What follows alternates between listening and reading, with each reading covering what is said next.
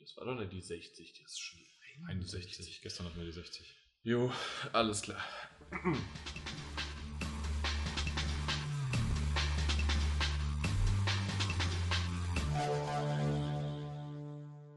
Die E3 Vorortberichterstattung wird präsentiert von gamecoacher.de.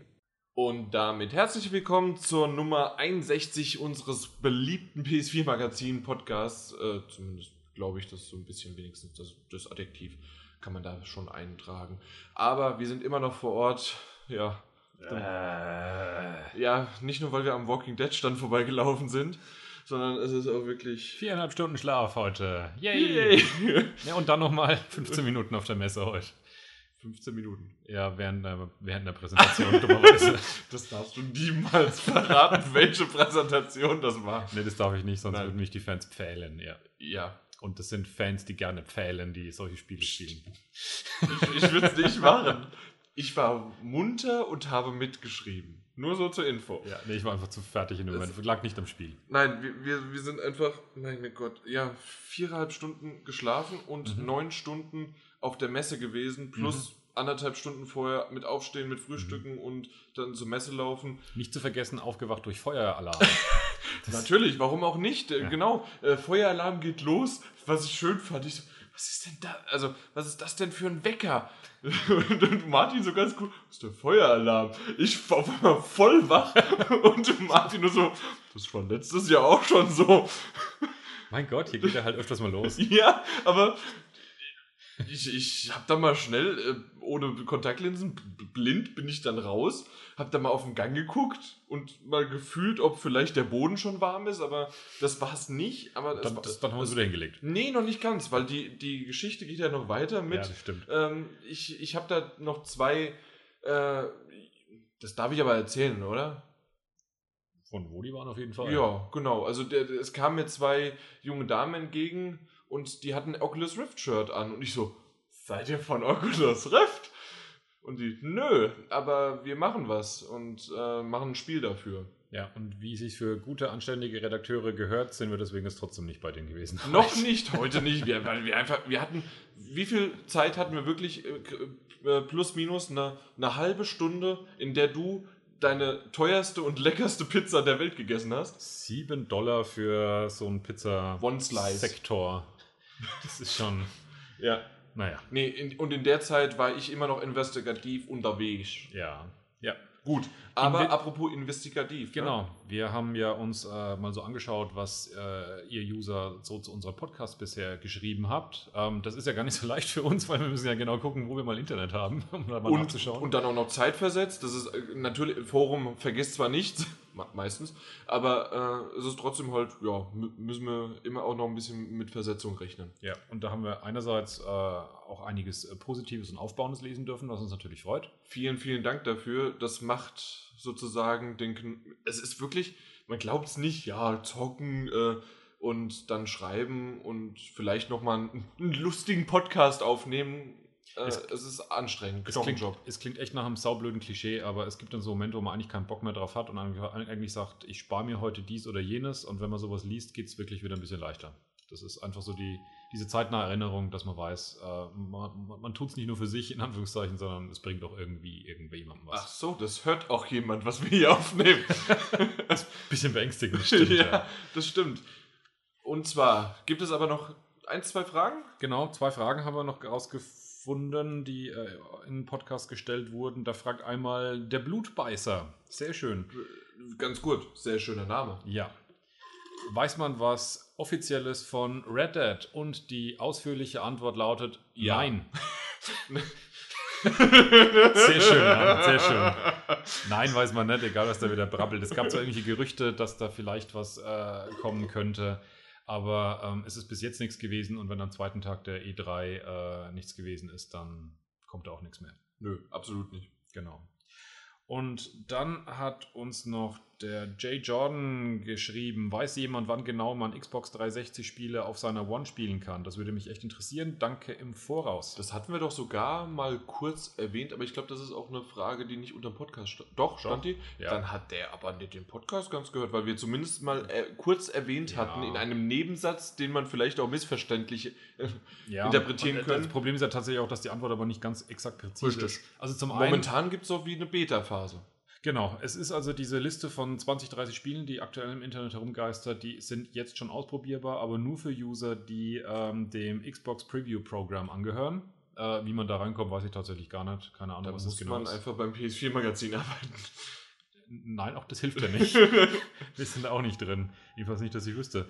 Ähm, offiziell geht es dann los ab Holiday 2015 und Holiday bedeutet halt so viel wie Spätherbst, sage ich jetzt mal. Richtig. Wie, Ja. wie ich ja, das, das kann ich jedes Mal wieder predigen, Ende Oktober bis äh, kurz vor Weihnachten. Genau. Und bis dahin soll es ja nach aktuellen Aussagen von Microsoft dann äh, 100, über 100 Titel geben, die äh, backwards compatible sein sollen. Das wissen wir aber jetzt halt aktuell noch nicht. Aktuell gibt es nur diese 2030-Liste, aber das ist die Aussage, die aktuell im Raum steht. Gut. Genau. Vielen Dann- Dank. Dann habe ich noch irgendwo ganz kurz noch, das fällt mir gerade noch ein aus, dem, aus der Erinnerung, ich weiß jetzt aber leider nicht mehr, wer es gefragt hat. Es war noch eine Frage, wann eigentlich die E3 aufhört. Das hätte man vielleicht auch noch mal ganz kurz erwähnen, wie Gefühlt die E3. am liebsten jeden Tag. Also zum einen ist tatsächlich, ist es ja schon unendlich viele Tage E3, aber tatsächlich sind wir heute an Tag 2 offiziell. Nein. Leider doch.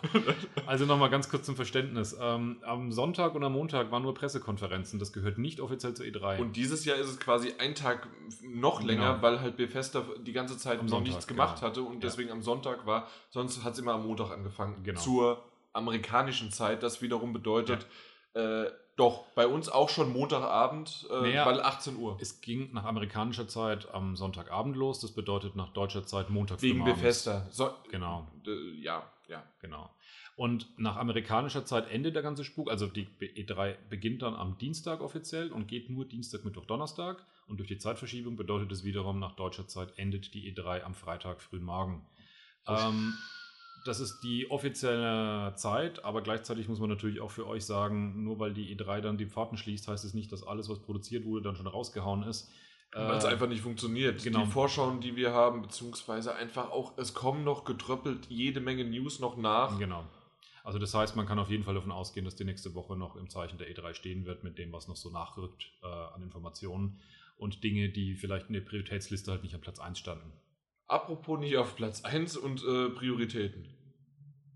Ja, Du weißt null Ahnung, worüber ich jetzt hinleiten möchte. nee. Unser erstes Thema. Okay. Es war egal. Es, es, es hätte auch Guitar Hero Live sein können, aber nee, es Ja. ist Hitman. Es ist schön, dass wir uns heute Hitman angeschaut haben, weil deswegen können wir jetzt über Hitman sprechen und müssen nicht nochmal einen extra Block mit Korrektur machen, weil ich habe ja gestern allen möglichen Blödsinn darüber erzählt, was ich denke, was Hitman sein könnte bei der Square Enix PK. Du hast gestern sehr, sehr viel Blödsinn erzählt. Ich kann mich aber nicht mehr daran erinnern, das ist der Vorteil vom Schlafentzug. Hä? Ja, ich habe gestern ja Sachen gesagt, von dass es sich anhörte nach ähm, MMOs und Ja, ja, World ich- ich und weiß. sonstiges Gedöns. Also das Alles ist tatsächlich, normalerweise weiß ich, dass ich, äh, dass ich sofort danach den Podcast vergesse, aber momentan ist es noch so drinne. Aber für mich ist irgendwie, ob Deus Ex 200 Jahre später ist oder zwei Jahre oder das andere Spiel war 200 Jahre, was war Das andere Spiel war Fallout 4, ja. Genau, das andere Spiel war Fallout 4. Es ist zwei, das sind zwei. Und beides hat irgendwie eine 4 drin. Ich glaube, das ist sogar der wirklich der vierte. Nein, ist es nicht. Bei Deus Ex? Ja, Wenn du den. Äh, ja mache ich und dann passt Wenn du 4. den mobilen Titel nicht dazu zählst. Ja, das würde ich nicht machen. du wolltest aber gerade. Okay. das ist super. Hättest du einfach nur 5 Sekunden länger gewartet, wärst du besser da gestanden. Ich stehe nie besser da. Nee. Äh, Hitman haben wir uns heute angeschaut. Richtig. Und ganz kurz vorweg würde ich ganz kurz auch noch schi äh, schicken wollen. Ähm, das war eine relativ coole Art und Weise, ein Spiel zu präsentieren, finde ich, weil es war sozusagen ein runder Tisch. Wir saßen mit ein paar anderen Redakteuren.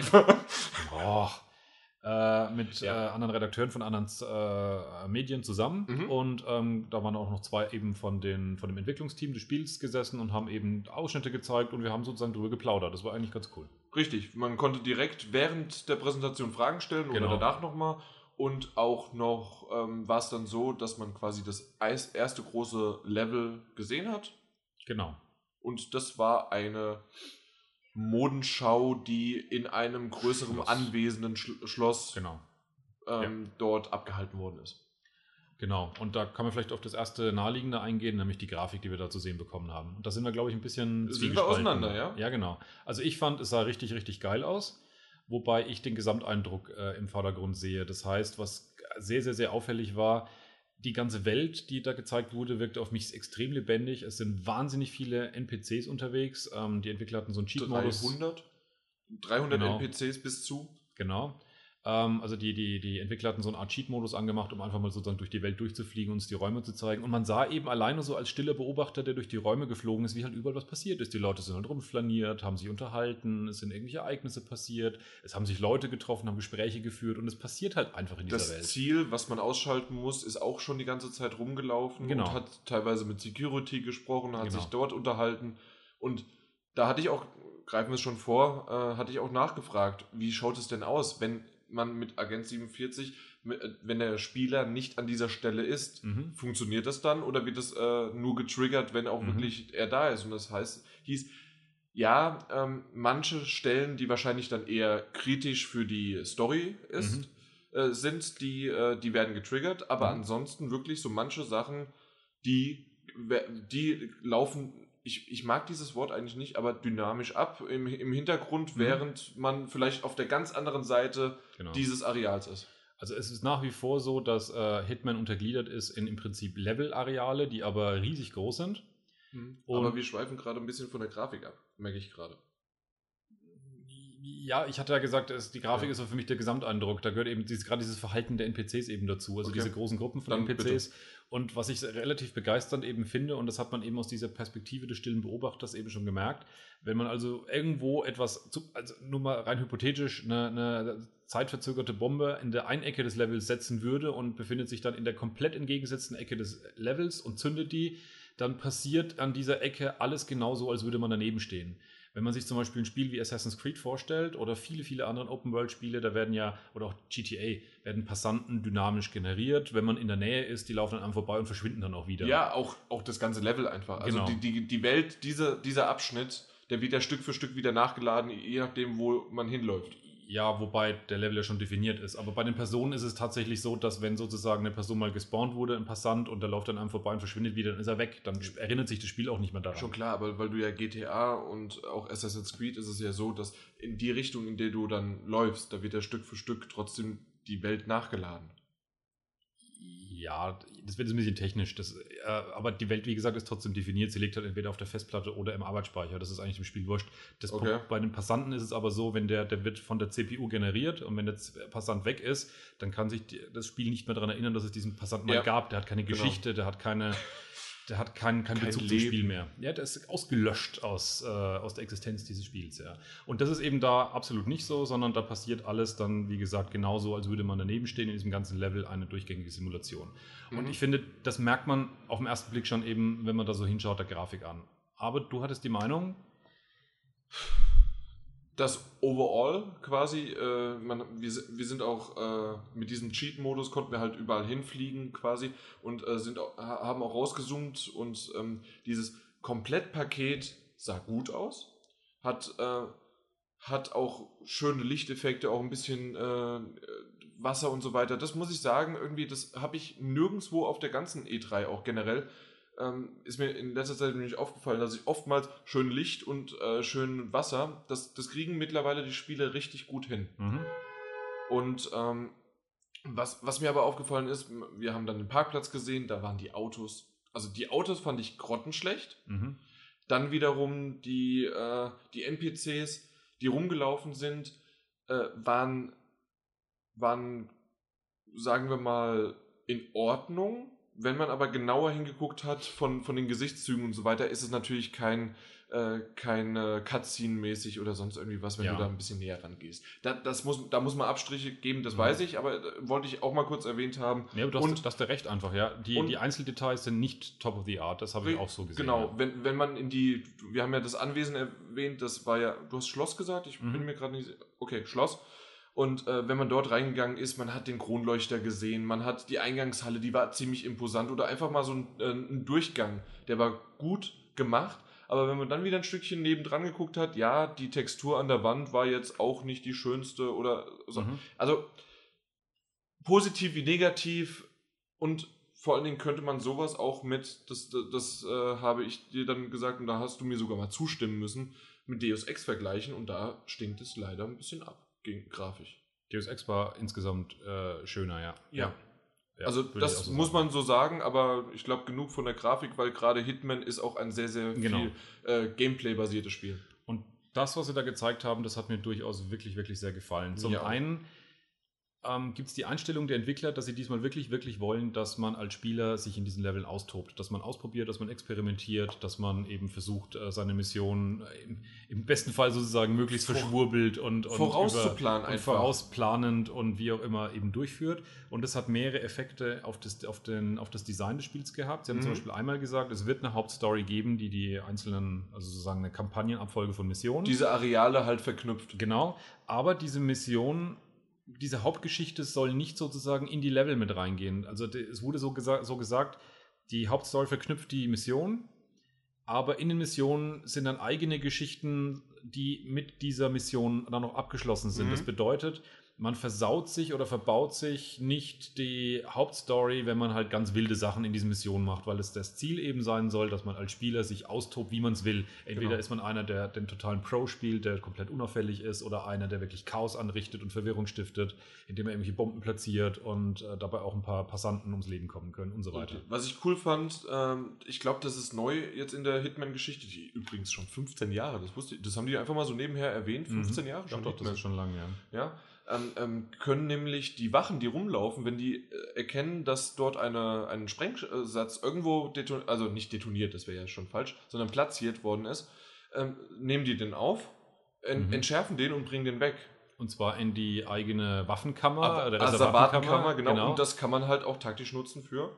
Genau, wenn die Bombe wieder sozusagen aus der Ferne auch wieder ähm, aktiviert werden kann, gegebenenfalls. Könnte ich mir Stimmt. vorstellen, es wurde Stimmt. nicht gesagt, aber das, Das- das- ist, eine, das ist eine Idee, die ich mir, die Ja. ich hatte, die, die sinnvoll wäre einzubauen. Aber was auf jeden Fall geht, ist zum Beispiel eben, um zum Beispiel einen Wächter für einige Zeit zu beschäftigen und einmal durch ein Level Wenn, zu wenn die schicken. halt zu zwei sind. und wenn die zu zweit sind, hat man, den, hat man den einen isoliert und kann sich dann um den, den kümmern.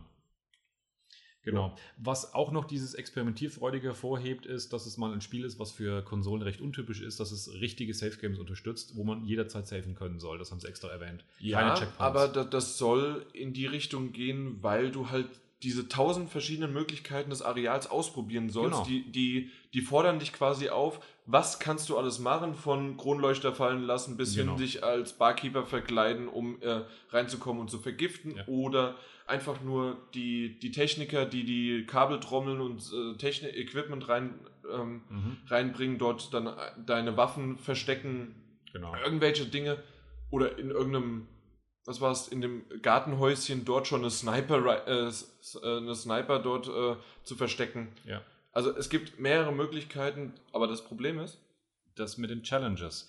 Und zwar wird ähm, das Spiel so aufgebaut sein, dass es also, wie gesagt, irgendeinen Kampagnenmodus gibt, aber ein sehr, sehr, sehr essentieller Bestandteil wird der sein, dass ähm, IO Interactive ähm, sozusagen ein, ein, ein lebendiges Register von Aufträgen per Online Mhm. zur Verfügung stellen will. Im Prinzip sowas, wie es früher bei Hitman Absolution diese Challenges waren. Und da gibt es dann halt Aufträge, wie zum Beispiel, es sind nur 48 Stunden vorhanden, um ein bestimmtes Ziel zu erwischen. Und diese Aufträge spielen aber natürlich aber immer wieder in den Leveln, die es halt gibt. genau, Das heißt, man wird die als kriegt man Spieler. zwangsläufig auswendig. Genau, also man kennt dann schon irgendwann ähm, die Elemente, die ein Level hat. Und dann wird es halt spannend sein, ob sie mit den Aufträgen gegebenenfalls auch Kleinigkeiten am Level verändern, wie zum Beispiel, dass dann halt gewisse Ereignisse nicht passieren, die einem vorher geholfen haben, oder dass gewisse Objekte vielleicht sich dann nicht mehr befinden. Mhm. Das wissen wir nicht genau, aber wäre wahrscheinlich sehr schwierig, wenn das auch noch mit reinkommt. Ich vermute erstmal am Anfang nicht, sondern dass man Richtig. schon wirklich immer und immer wieder denselben Level haben kann. Was man dazu sagen sollte, oder das ist, glaube ich, bei manchen noch nicht ganz angekommen, dass Hitman erstens ein Reboot ist. Ich glaube, das haben wir im Mhm. letzten Podcast schon erwähnt, aber äh, dass es auch nur digital am Anfang kommt. Genau, also das ist auch relativ eigenwillig. Das Spiel wird von Anfang an Vollpreis kosten und kommt aber erstmal nur digital raus. Und Genau. zwar in einem Umfang, wie es heute auch beschrieben wurde, der wohl kleiner sein wird als der von Hitman Absolution. Und es wird dann aber Stück für Stück eben weitere Inhalte nachgereicht. Das Ja. sind nicht nur neue Aufträge, sondern auch neue Level. Richtig. Und, Und es wurde mehrmals darauf auch äh, gepocht, dass das anscheinend nicht äh, bezahlt werden Genau. muss. Es wurde ganz klar gesagt, man zahlt einmalig sozusagen diese Eintrittsgebühr eines Vollpreistitels. Und im Prinzip solle man sich das vorstellen wie so ein Episodentitel von, von, von Telltale. Also sie haben jetzt nicht Telltale genannt, aber es ist halt wie ein episodenhaftes Genau. Spiel. Ähm, man bezahlt einmal sozusagen die, die Gesamtpass, wenn man sich dafür entscheidet und kriegt dann halt Stück für Stück die, die äh, Ergebnisse. Wichtig nochmal, weil du gerade Pass gesagt hast. Der, also Ja, nee, du bezahlst genau. keinen 30 Genau. Euro Pass, sondern Ja. wirklich nur Die- 60 oder 70 und Ist- die UVP Ja. des Spiels oder wie ihr es halt bekommt, digital. Das klingt ja schon fast so, als würde sozusagen per Patches reinkommen, die, die Ergänzung. Äh, ja, genau. also weil DLC, Add-ons und was weiß ich was Genau. haben, Season Pass haben alles Ja. so einen negativen, bezahlbaren Touch, sondern Genau. genau. es kommen Patches nach und es geht weiter. Und äh, die, die äh, Entwickler, die heute da waren, haben auch ganz klar gesagt, wem dieses Modell sozusagen nicht behagt oder das irgendwie strange ist, die sollen einfach ein bisschen länger warten, bis sie nämlich mit dieser Veröffentlichungsintervall durch sind. Dann wird das Spiel nämlich sozusagen in seiner Komplett Komplettheit als äh, normaler diskbasierter Release äh, veröffentlicht. Retail-Version. Genau. Man kann halt sozusagen vorher anfangen und da hat dann auch jemand gefragt, ist es dann sowas im Prinzip wie, ähm, äh, na, jetzt habe ich vergessen, Early wie es Access heißt. Early? Access, genau. Aber auch das wird es dahingehend nicht sein, weil das, was im Vornherein als, als in Anführungszeichen abgespeckte Version veröffentlicht wird, ist trotzdem fertig. Also Genau. die es ist einfach nur ein bisschen weniger. genau, genau. Es ist also nicht unfertig, es ist einfach nur Es ist Im Umfang schon etwas wieder kleiner. eine neue Form von Ja. Veröffentlichung. Die probieren halt alles Mögliche aus. ja, Zumindest diesmal nicht ganz auf der Geldtasche des Users.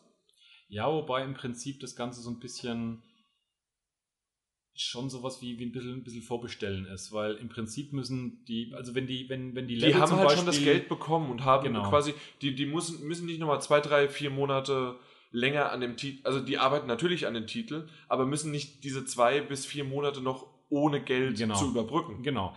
Die, das Spiel von der Mechanik her muss natürlich komplett fertig sein, aber Mhm, ich gehe genau. mal davon aus, dass gerade die Level sehr viel Arbeit in so einem Spiel kosten, da alles sozusagen so Ja. hinzubauen, dass es Sinn ergibt und dass es Spaß macht, da drin zu spielen. Und im Prinzip, wenn rein hypothetische Zahlen, auf bloß nicht jetzt für voll nehmen, wenn es am Ende 15 Level sind und am Anfang sind es nur 5, dann müssen sie die 10 Level, die viel Arbeit machen, können sie dann eben bauen, nachdem sie das Geld schon bekommen haben. Insofern ist es ein bisschen sowas wie, eine, wie ein, Vorbesteller. Äh, Ja, Ablauf. so, so ein bisschen schon, aber nur, dass halt beim Vorbestellen noch nicht der Publisher was bekommt. Ja. Aber wie gesagt, jeder, der dem das nicht zusagt, es wird auf jeden Fall eine diskbasierte finale Version geben, wo alles komplett ist. Damit wir nicht zu lange uns da noch weiter dran verzetteln, hätte ich nur einfach gesagt, was ist so unser Fazit zu dem Spiel allgemein, was du gesehen hast? Weil ich war ein bisschen skeptisch, wo ich heute reingegangen bin erstmal. Ich war auch äh, skeptisch, äh, gerade auch, weil das einfach ach, schon wieder ein Reboot und in die Richtung und Mhm. alles und de- dein, deine Idee in die Richtung, dass es ein Open World wird und Mhm. mit Online-Ambitionen und alles Mögliche, hat sich ja nicht bestätigt, Gott sei Dank. Und ähm, die Richtung, die das jetzt einschlägt, diese in, äh, Release-Richtung kann ich noch nicht genau sagen. Es kommt darauf an, wie, wie wirklich jetzt das erste Mal das umgesetzt wird. Wenn das wirklich dabei bleibt, okay, akzeptiere ich. Mhm. Und ähm, generell bin ich aber äh, freudig gestimmt, weil ich auch Hitman Absolution habe ich gespielt und fand ich in Ordnung äh, die verschiedenen Herangehensweisen, obwohl da auch mein Problem war, dass ich, ja, ich bin so ein bisschen stealthy unterwegs gewesen, habe aber dazu auch mal eine Shooter-Einlage gehabt Mhm. und ich weiß nicht, wie sehr ich wirklich das Spiel mehrmals dann wieder anfangen werde und Stück für Stück bis die einzelnen Episoden. Vielleicht warte ich wirklich, bis es fertig ist. Ja.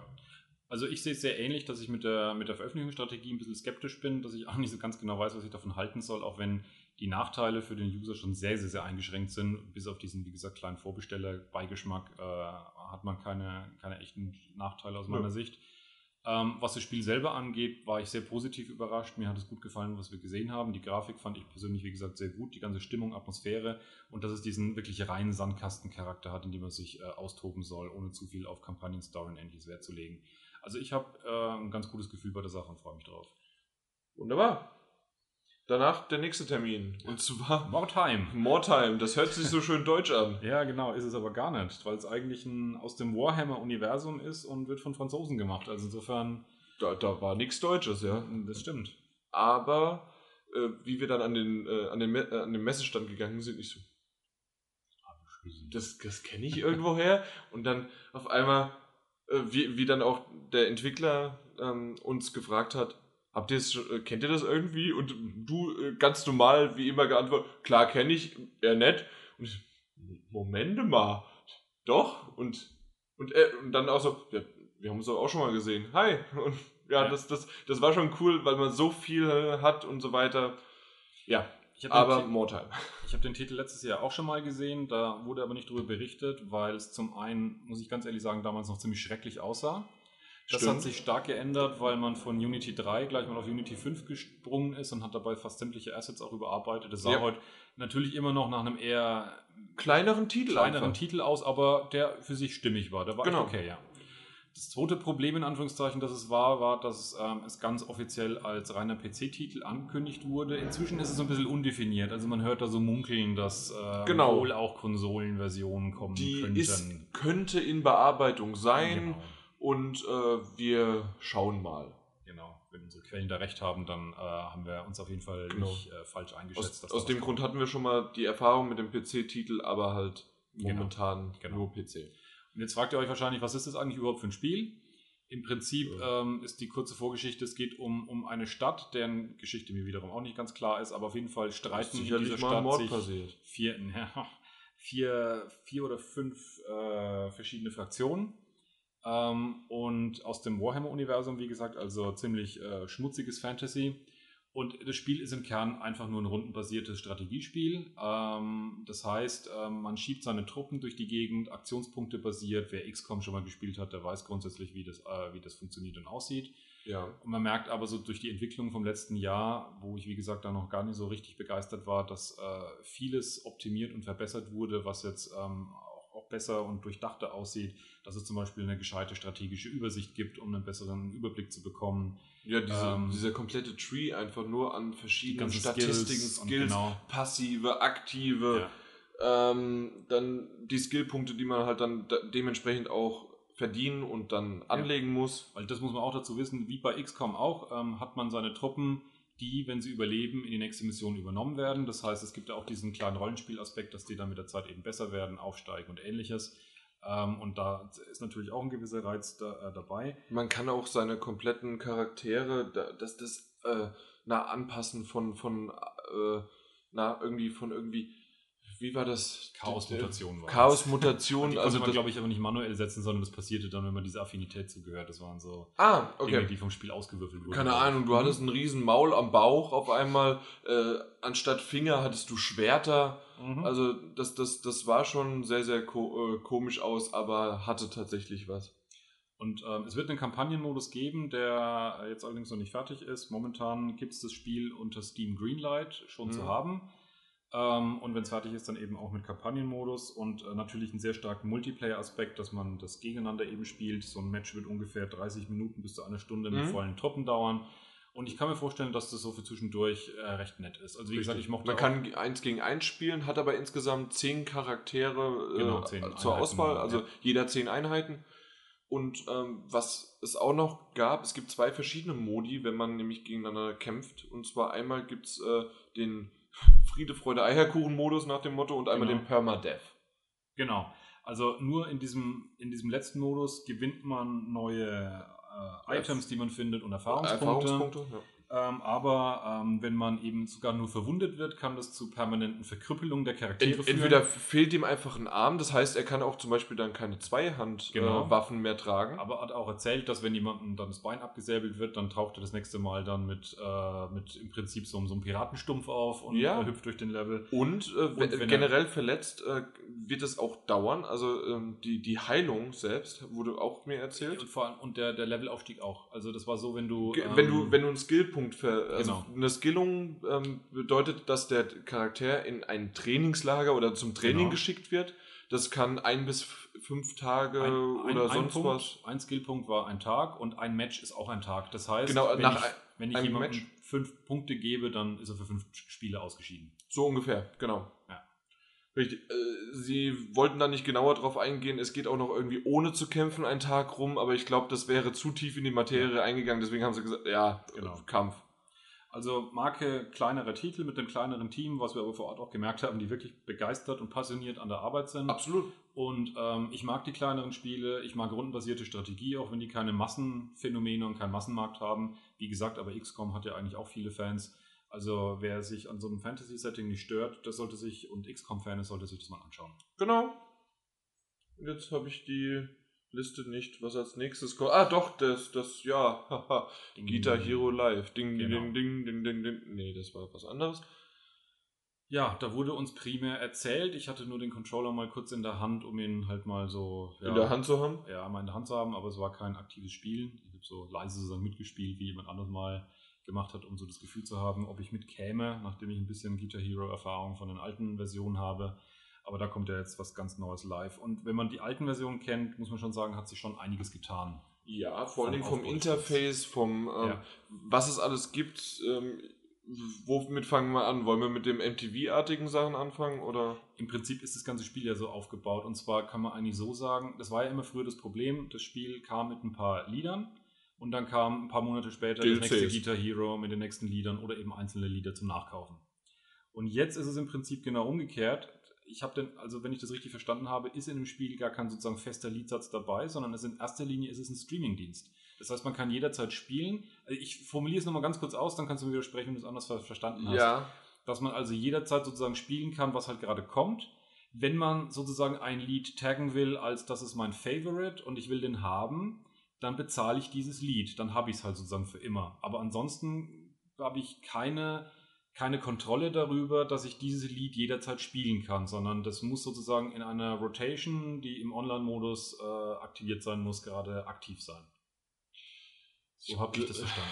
Es gibt so viele verschiedene Modi, die die vorgestellt haben. Mhm. Deswegen glaube ich, also entweder, deswegen ist es gut, dass wir manchmal zu zweit da waren. Weil Ja. ich habe einmal, hast du das Spiel gekauft Mhm. und dort hast du äh, jede Menge Titel schon mal dabei. Mhm.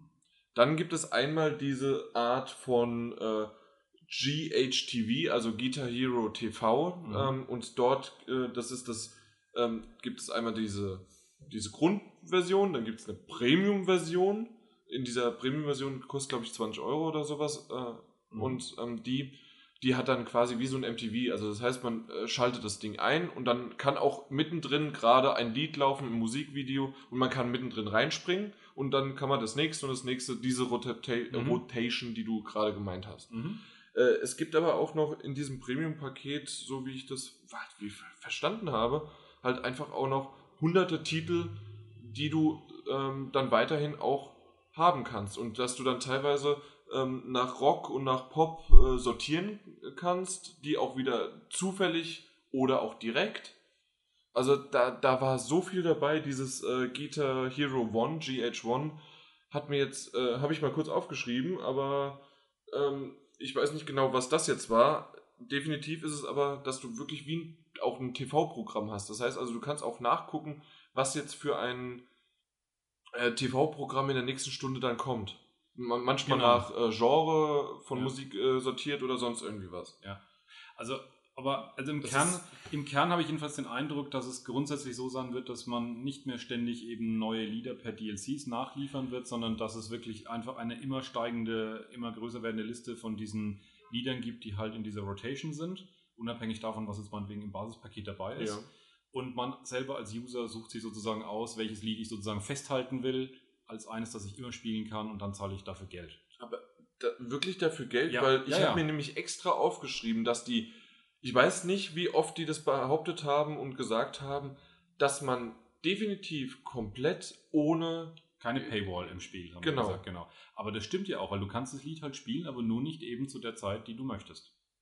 Okay, das habe ich So so, ist bei mir so kapiert. nicht angekommen. Genauso okay. gibt es eben auch den Punkt, dass es so Spezial-Events, Premium-Events gibt. Da musst du erst vorher mehrere sozusagen Challenges erfüllen, damit du das überhaupt versuchen darfst.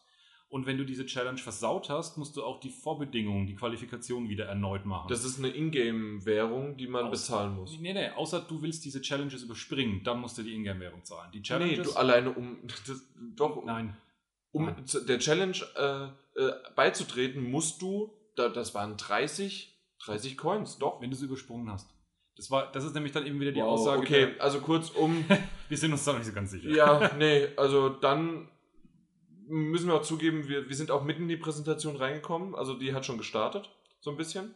Und ähm, okay, dann, dann muss ich ganz ehrlich sagen, dann habe ich das nicht ganz so verstanden. Um es auf den Punkt auf jeden Fall zu bringen, was man sagen kann, Ja. ist, ähm, das Guitar Hero Paket wird auf jeden Fall eine sein, das wie in einem, ja, man muss schon fast sagen, in einem Mobile-Titel einige Stellen haben wird, in denen man per Microtransaction Geld ausgeben kann. Ähm, inwieweit das jetzt, wie gesagt, einen zwingt oder nicht, da sind wir beide uns jetzt so ein bisschen unterschiedlicher Meinung.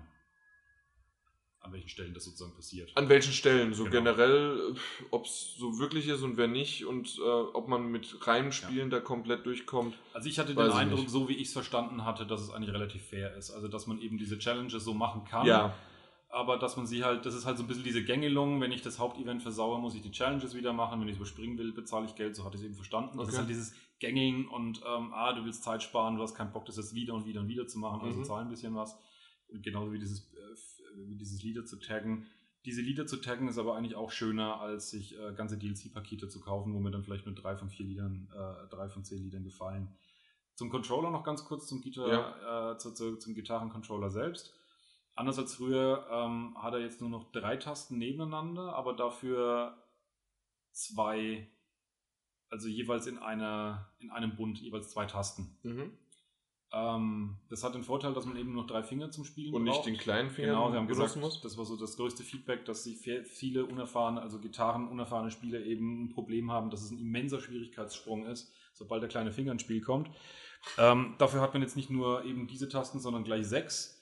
Ähm, aber die kann man dann eben äh, mit den gleichen Fingern eben halt spielen. Man muss halt etwas tiefer oder etwas äh, weiter außen oder weiter innen halt greifen. Und ich habe den Eindruck, dass es relativ gut funktioniert. Wie gesagt, ich habe so leise mal ein bisschen mitgespielt und ich glaube, da kommt man relativ schnell rein. Ich hatte das erste Mal überhaupt so eine Guitar Hero äh, Gitarre in der Hand. Klar bin ich ein bisschen eingeschränkt noch vom Finger, gerade auf der linken Hand mit dem, und die benutzt man ja sehr stark. Aber ich wusste überhaupt nicht, was, wo ich was wie drücken musste. Ja. Aber war, war halt bisher nie, dass ich das überhaupt in der Hand hatte. Deswegen Ja. bin ich da keine Referenz, wie so häufig. Also sollte das Spiel überhaupt kein, keine Tracks sozusagen haben, die man auswählen kann, falls es so ist, das will ich jetzt nicht behaupten, da sind wir uns wie gesagt sehr unsicher, dann wäre es unangenehme Gängelung, wenn man dafür einen Vollpreistitel bezahlt. Wenn es aber sozusagen einen festen Grundsatz hat an Liedern und die zusätzlichen kommen kostenlos reingestreamt und nur dann, wenn ich sie jederzeit spielen möchte, wann ich sie will, ist es eigentlich, habe ich den Eindruck, ein faires Modell, wenn es so wäre.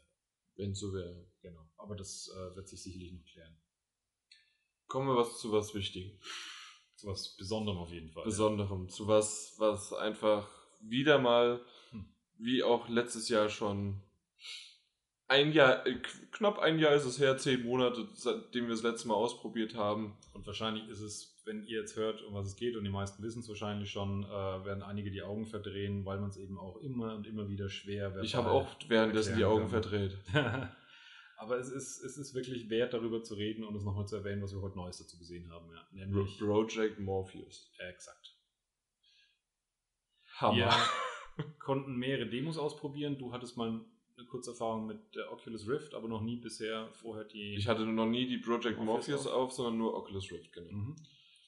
Ja, und heute haben wir insgesamt Vier eins, Titel. zwei, drei, vier Demos angeschaut. Genau, wir haben es ein bisschen verteilt, also wir haben nicht alle dieselben Demos gehabt. Ja, doch. Wir haben überhaupt nicht, Wir haben dieselben überhaupt Demos nicht gehabt, dieselben Demos gehabt, ne? Genau. genau. Fangen wir an mit meinem, weil das war auch der erste. The Kitchen. Genau, und da haben wir nämlich schon draußen, äh, während wir gewartet haben, nur so tuscheln und alles. Schaut euch The Kitchen an. Horrortitel, aber schaut's euch an. Das war eine Tech-Demo von Capcom Genau. und die haben dem Jan Angst gemacht. Sah man mir das an? Also ich habe dich auf jeden Fall einmal zusammenzucken gesehen und nachdem Ja. ich weiß, was du so für Filmvorlieben hast, musst du da schon auf jeden Fall äh, zu den eher abgebrühteren zählen. Ich konnte so ein bisschen ähm, auf einem kleinen Monitor verfolgen, was der, was der Jan sieht in dem Zeitpunkt und das war schon, war schon ganz witzig, das, zu Das war, beobachten. das war echt krass. Also, ähm, man ist gefesselt auf einem Stuhl und ähm, ist in der Lagerhalle, äh, ich, warum auch immer das Küche war. Nur ganz kurz für euch als User hinweg, falls ihr selber Project Morpheus Erfahrung mal haben könnt. Ich weiß nicht, ob du es richtig spoilern willst oder nur sozusagen die, die Grundauslage. Das stimmt, das ist eigentlich eine gute Idee. Äh, Werde ich nicht komplett. Okay, weil gerade bei einem großen Spiel kommt es natürlich auch auf die Ja, Überraschung an. naja, sicher. Äh, Sehr guter Einwand. Ich weiß nicht, ob ich das gemacht hätte. Also dran gedacht hätte. Auf jeden Fall Lagerhalle, man sieht sich um, man sitzt auf einem Stuhl und ähm, Horrorszenario, das vor einem anscheinend irgendwie ein Kumpel äh, dort liegt, aufwacht und einen versucht zu befreien. Und dann gibt es eine äh, Fi Figur. Aber die, die Grund, die, das Grundsetting erinnerte mich tatsächlich an den ersten Stout-Titel der zwei. Die Ja, der- vor allen Dingen, weil äh, das kann man auch noch, das ist direkt am Anfang, weil eine Kamera auf eingerichtet ist, auch noch Ja, so ein bisschen. Genau. Äh, aber ja, äh, man hat den, äh, in dem Fall den DualShock 4 Controller in der Hand und man bewegt quasi seine Hände, äh, die, die sind zusammenge, sie sind zusammengebunden und weil der DualShock 4 Controller so in der Hand ist, Mhm. hat man so, als ob man wirklich auch die Hände zusammengebunden hätte. Mhm. Und das, hat- das hatte schon echt einen guten Effekt. Also das hat gepasst. Natürlich, ich weiß nicht, wie sehr du das gesehen hast. Also wenn ich mal nach links oder nach rechts geguckt habe, Mhm. dann äh, hat man, man, man konnte auch nach unten gucken, da hat man seine Beine gesehen und auch links und rechts die Schultern. Nur anscheinend war ich entweder zu groß oder es hat nicht ganz gepasst. Und es ist natürlich auch eine Tech-Demo. Äh, das heißt also, äh, wenn ich meine Hände mal nach unten, weit, zu tief runter, dann waren meine Hände innerhalb der, der Beine. Sowas war Mhm. mal. Das Ja. hat man halt hochgezogen, damit man halt Ja. das nicht gemerkt hat und schwuppdiwupp war man so in die. Das, wie lange ging das Ding? Fünf Minuten? Fünf Minuten, denke ich, ja. Mehr war das nicht. Und ich war nach einer halben Minute drin. Das, das geht so ruckzuck. Also das war das Erste, was du gesagt hast. Man setzt die Brille auf, man denkt sich, oh, die Grafik ist aber gar nicht, und bevor der Genau. Gedanke eigentlich fertig ist. Genau. äh, Aber machen wir den Gedanken noch zu Ende. Die Grafik ist nicht auf Uncharted 4 Niveau oder auf einem Ego-Shooter Niveau, irgendwelche, Auch die nicht- man so kennt. Auch nicht auf Full HD Niveau. Man sieht, Nein, man wenn merkt man das. genau hinguckt, sieht man auch noch Pixel, man sieht sogar ein Raster, wenn man ganz genau hinguckt und sich konzentriert. Aber Aber der Punkt ist eben, wer konzentriert sich denn da drauf, vor allen Dingen am Anfang? ja, als, als äh, wenn man halt, wie gesagt, wirklich versucht, die Technik zu analysieren, dann kann man das machen. Aber das ist eben genau dieser faszinierende Effekt. Sobald man sich nur einen Sekundenbruchteil auf das Spiel einlässt, ist man da drin.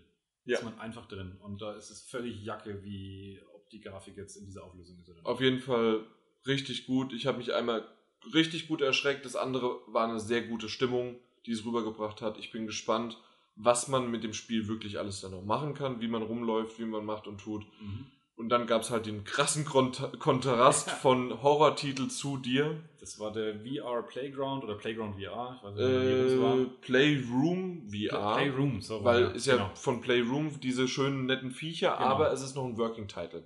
Genau, es ist ein Working Title, soll aber mit der Project Morpheus, äh, Morpheus als ähm, Starttitel sozusagen, als, Mhm. als Vorführ-Demo-Spiel rauskommen Na klar, und so ein paar Erfahrungen eben mitliefern.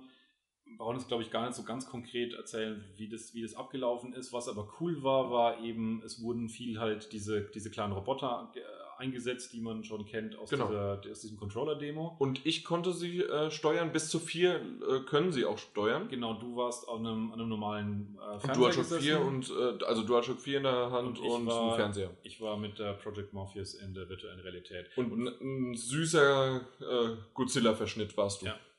Genau. Was mich aber tatsächlich eigentlich fast am meisten fasziniert hat, war noch bevor das Spiel losging. Dieser virtuelle Hauptmenü. Raum. Das war so ein virtueller Raum, wo halt extrem viel, da war vor mir ein Tisch, wo so wie so ein Flohzirkus die kleinen Roboter halt drum äh, geeiert sind. Und man konnte halt wirklich vorbeugen, also wie gesagt, sie waren ganz, ganz klein vor einem, man konnte sich aber vorbeugen, dass sie sozusagen fast die Nasenspitze berühren, hat sich aus der Nähe angeschaut.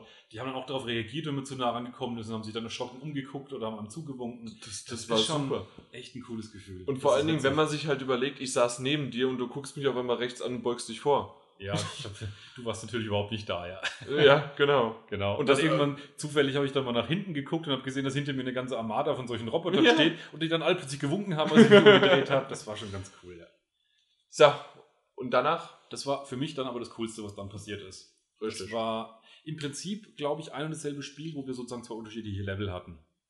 Und Ich glaube auch. Das London, London Heist. Mhm. Und ähm, äh, bei mir war es im Prinzip eine Autoverfolgungsjagd mit wilder Schießerei auf einem Highway. Und bei mir war es in einem äh, größeren Raum mit einem Schreibtisch drumherum, hinter dem man in Deckung gehen konnte und da war es nur die Schießerei. Genau, mit sozusagen, du hast dich per Körper bewegt in diesem, hinter diesem Tisch, um dich zu verschanzen. Und das war so. halt mal eine komplett neue Erfahrung für mich, weil ich nämlich das erste Mal dann auch den Move-Controller mit Genau. Kombination von Project Morpheus hatte. Genau. Und das war schon was Cooles, weil äh, du hattest dasselbe auch erzählt. Ähm, man musste, man hatte zwei Hände, die sind nicht komplett als Arme, sondern es waren nur wirklich die Hände Also vor dir. Handschuhe fast. Wie. Handschuhe, wie, Ray ja. wie Raymond waren wir. Stimmt, genau, ja, ja. Das ist ein guter, guter Punkt. Genau, nur ein bisschen ernster. Und ähm, wenn man den, äh, den Trigger gedrückt hat, ge- gehalten hat, dann hat man zugegriffen Mhm. und in dem Sinne dann einfach wirklich eine, eine Schublade geöffnet. Da musste man auch noch zurückziehen und nach so, das erste Mal hat man das noch so zögerhaft gemacht und auch wieder das, die Demo war nicht länger als fünf Minuten und innerhalb von einer halben Minute, Minute, so macht man das. Ah ja, okay, dann zack, zack, zack, äh, da habe ich einen Schlüssel, da kann ich den Schlüssel da reinstecken. Er hat so ein Schloss, ich habe den aufgemacht und dann waren überall in den Schubladen Munition. Weil, und eine Pistole.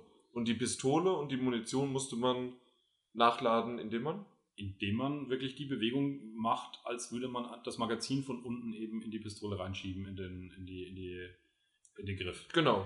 Und für mich war sozusagen, weil du es auch schon gesagt hast, eben wie, wie, wie schnell man gar nicht mehr drüber nachdenkt. Ähm, innerhalb dieser fünf Minuten gab es dann diese eine Situation, wo ich aus dem Augenwinkel gesehen habe, also ich war wie gesagt auf dem Beifahrersitz eines Autos gesessen Mhm. Und ähm, während um uns herum andere Autos rumfuhren, die auf uns geschossen haben und man konnte halt zurückschießen. Ich sage uns, ich hatte einen Fahrer, der natürlich nur virtuell war, aber ich rede schon, als wäre er da gewesen. Dein Ähm, bester Freund. Und die Situation, die dann halt sich ergeben hat, war, ohne dass ich nachgedacht habe, ich habe zur Seite gegriffen, habe die Tür geöffnet beim Fahren, habe mich rausgelehnt, habe nach hinten geschossen, während ich das Magazin leer gefeuert habe und es dann klick-klick gemacht habe, wieder zurück, die Tür schnell zugezogen, die Handschuhfach aufgerissen, wo Magazine drin waren, das Magazin gepackt, unten reingeschoben, aus dem Augenwinkel gesehen auf der anderen Seite, dass ein Auto uns von der anderen Seite überholt, die Waffe nach rüber gerissen, woraufhin der Fahrer reagiert hat und hat sich in den Sitz nach hinten gedrückt, dass ich Platz habe und aus dem Fenster rausgeschossen. Und das Ganze in so ein, zwei Sekunden in einer fließenden Bewegung und erst danach wird einem bewusst, was man da gerade tut und es ist einfach nur der geilste Actionfilm, in dem man gerade die Hauptrolle spielt. Und das Schönste war für mich gerade, Martin dabei zu sehen, wie er all das nochmal nachgespielt hat mit seinen Exakt. kompletten Ha- Händen und hat sich hier äh, im, im Raum bewegt, ja. Aber es, es ist wirklich so, das war bei mir auch. Ich habe dann irgendwann, weil, weil ich, ich hatte mehrere äh, Magazine, ich weiß nicht, wie viele du hattest. Ich auch mehrere. ja. Okay, dann warst du nicht so clever wie ich. Und zwar ich, obwohl du auch manchmal die Tür in der Hand hattest, deswegen. Aber bei mir war es so, ich hatte die auf dem Schreibtisch äh, vor mir liegen und ich habe dann irgendwann nicht jedes Mal wieder das suchen müssen und so weiter. Da habe ich einfach in der linken Hand die ganze Zeit ein Magazin gehabt. Und habe dann, wie es leer war, zack, nachgeladen. Und während des Schießens habe ich da einfach nach unten gegriffen und es hat sogar, man musste nicht hingucken, es hat funktioniert. Ja, genau. Nee. Und eine noch eine Sache und dann können wir eigentlich damit auch schon fast zum Ende kommen, äh, wie ich, äh, weil ich nämlich aufgestanden bin. Du saßt ja, du Mhm. warst ja im Auto. Genau. Bei mir war es das erste Mal auch, dass ich stehend war. Mhm. Außerdem habe ich gerade vergessen, dass ich in einer, oder? Habe ich nicht noch eine Szene ge- oder war das am Anfang? Oh, nee, nee, vergessen. Ich bin jetzt gerade komplett durcheinander. So, weiter geht's. Auf jeden Fall zu, äh, zuerst äh, äh, gestanden und dort konnte ich, während ich dann äh, wirklich nach links, nach rechts, ich habe, wenn, wenn ich geduckt, mich geduckt habe, da gibt's schöne Videos und ein schönes Bild äh, von mir, während ich halt geduckt bin und dann da durch die Gegend schieße. Und einmal, gerade am Anfang, wollte ich mich dann Den auf Tisch. den virtuellen Tisch abstützen und hab, ich bin nicht umgefallen, aber ich habe kurz mal das Gleichgewicht verloren Ja. und das war's. Das sagt alles aus darüber, wie, wie, wie krass das wirkt, dass einem sowas passiert, ja. Das ist einfach, im, im Nachhinein greifst du dir an die Stirn, aber vorher Ja. geht's ja gar nicht, weil da Project Morpheus vor dir ist. Also ich, ich sag's wie es ist, ich brauche keine Demos mehr. Ich warte einfach nur noch auf den Tag, wo wir das Ding endlich haben. Und selbst, ich muss auch ganz ehrlich so mal sagen, wir hören ja immer wieder von Usern auch, ja, was gibt's denn für Spiele?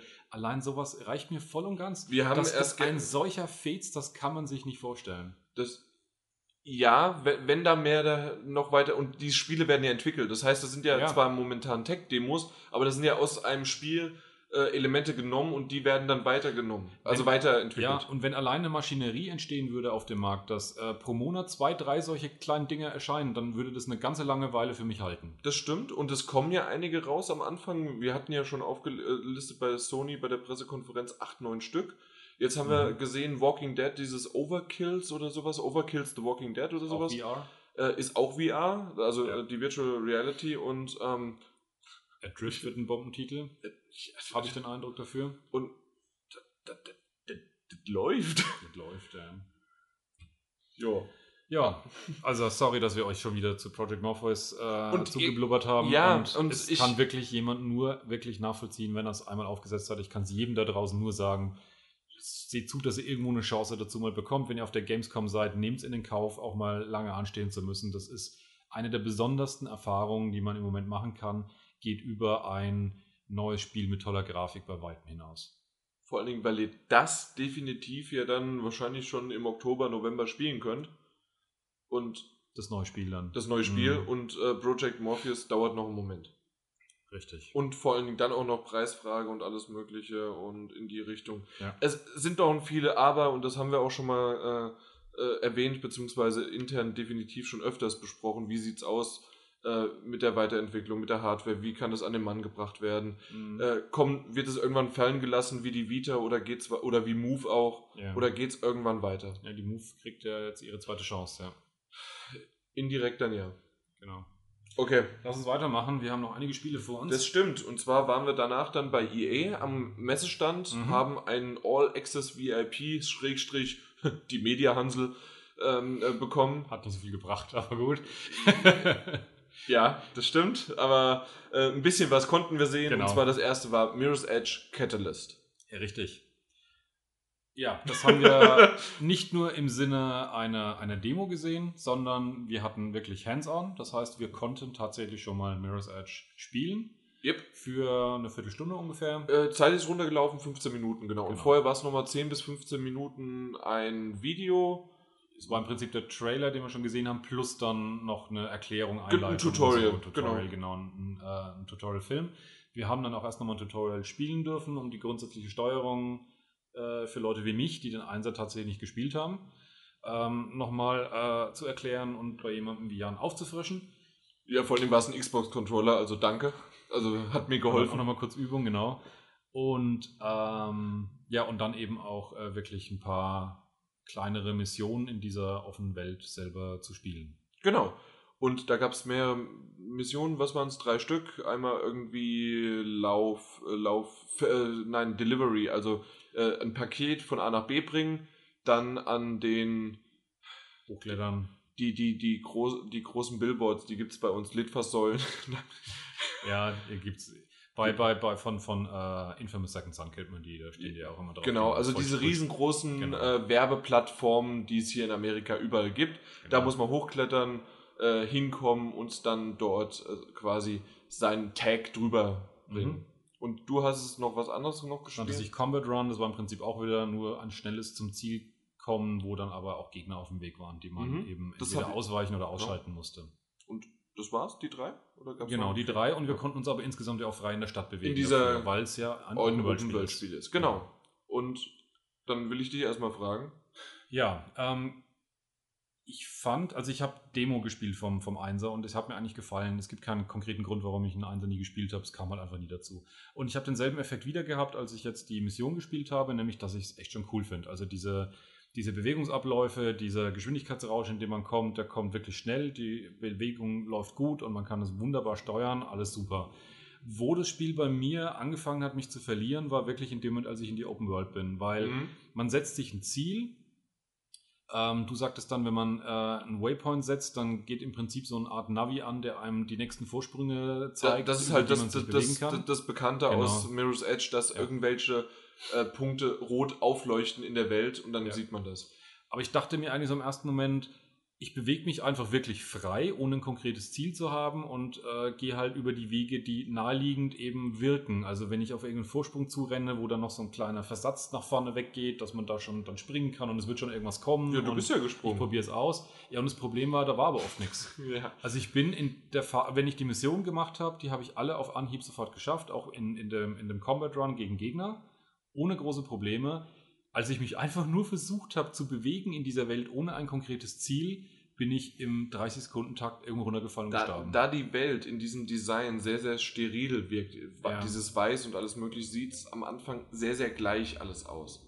Das bekommst du auch bei, beim ersten Teil war das so, dass du irgendwann einfach das Gespür dafür bekommst. Mhm. Es gab auch verschiedene Modi, dass ähm, äh, einmal dieses rot leuchtende da ist Oder eben nicht. Ja. oder eben nicht Ja. für die Hardcore-Fans und die konnten dann halt so, wie sie wollten, aber vielleicht sind sie auch gegen die Wand gelaufen oder irgendwo runtergefallen. Ja, aber der Punkt ist tatsächlich, dass es einige Punkte gab, die sahen sinnvoll aus. Ähm, gerade wenn man eben in dem Modus spielt, wo man das Rote ausmacht, soll es ja grundsätzlich ja eigentlich auch spielbar sein. Aber ich habe wirklich große Bedenken, wenn man nicht gleichzeitig sich auch ein Ziel setzt in der Welt, äh, um äh, per Waypoint eben den Weg vorgeführt zu bekommen. Ob man da wirklich sich völlig frei bewegen kann, vielleicht schafft man es, ich will es noch nicht absprechen, aber einsteigerfreundlich zumindest ist es nicht. Das stimmt. Absolut. Bei mir war bei mir war es so, dass ich irgendwie äh, vom Weg abgekommen bin, Mhm. auch einmal ge- gestorben bin, weil ich runtergefallen bin und dann komplett woanders bin war und äh, mein Punkt irgendwo komplett auf der anderen Seite. Mhm. Und da musste ich mich auch erst wieder zurückhangeln und ich glaube, sowas, äh, das konntest du noch nicht wissen, dass du zum Beispiel auch äh, auf der einen Seite die Wand hochlaufen kannst, mit, einer, mit der rechten Schultertaste dich oder äh, sofort um 180 Grad drehen konntest Und dann springen. und dann springen. Ja, Hast doch. du so- auch sowas so Ja. alles gemacht schon? Ja. Weil wie gesagt, ich habe Weil, weil, weil du somit Mhm. durch mehrere und höhere Hindernisse auch dann kommen konntest. Genau. Okay. Ja. ja, weil ich, wie gesagt, äh, die gesamte Demo-Abteilung gespielt habe und ich glaube, es war sogar ein bisschen mehr. Aber ich kannte tatsächlich diese Moves, ja. Achso, vom, vom ersten dann. vom ersten noch, Mhm. genau.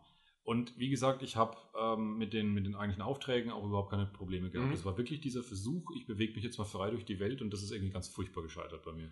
Ja, da, da muss man mal gucken, wie es dann insgesamt Ja. noch läuft generell, aber das, was wir an Challenges hatten, war gut, äh, hat mir gefallen, hat mich wieder reingebracht, obwohl ich in Erinnerung habe, entweder liegt es noch an dem Controller oder sonst irgendwie, dass das beim ersten Teil noch ein bisschen flüssiger war, auch wenn ich das nämlich auch gedrückt gehalten habe. Schneller hatte ich den Eindruck, dass der erste war.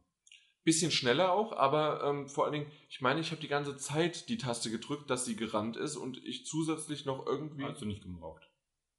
Nein? Nein. Ich meine, dass ich da irgendwas. Weil in dem Fall, wie wir es jetzt gemacht haben, mussten wir dann die gedrückt haben und da ist sie mir manchmal vorgesprungen, obwohl ich eigentlich ähm, na, die Wand hochklettern wollte wenn oder du die. Taste gedrückt hieltest, dann ist sie eben jedes Mal bei jedem Absatz gesprungen. Wenn du es nicht gedrückt hättest, wäre sie einfach drüber gelaufen. Über, den, über, den, äh, über die Kante. Hm. Also irgendwie hatte ich das aus dem ersten irgendwie anders in Erinnerung, deswegen bin Mhm. ich da nicht gerade ganz sicher. Aber insgesamt passt. Äh, ich freue mich, doch, ich, ich freue mich drauf Okay. und ähm, bin mir aber noch nicht sicher, ob ich mir es wirklich kaufe.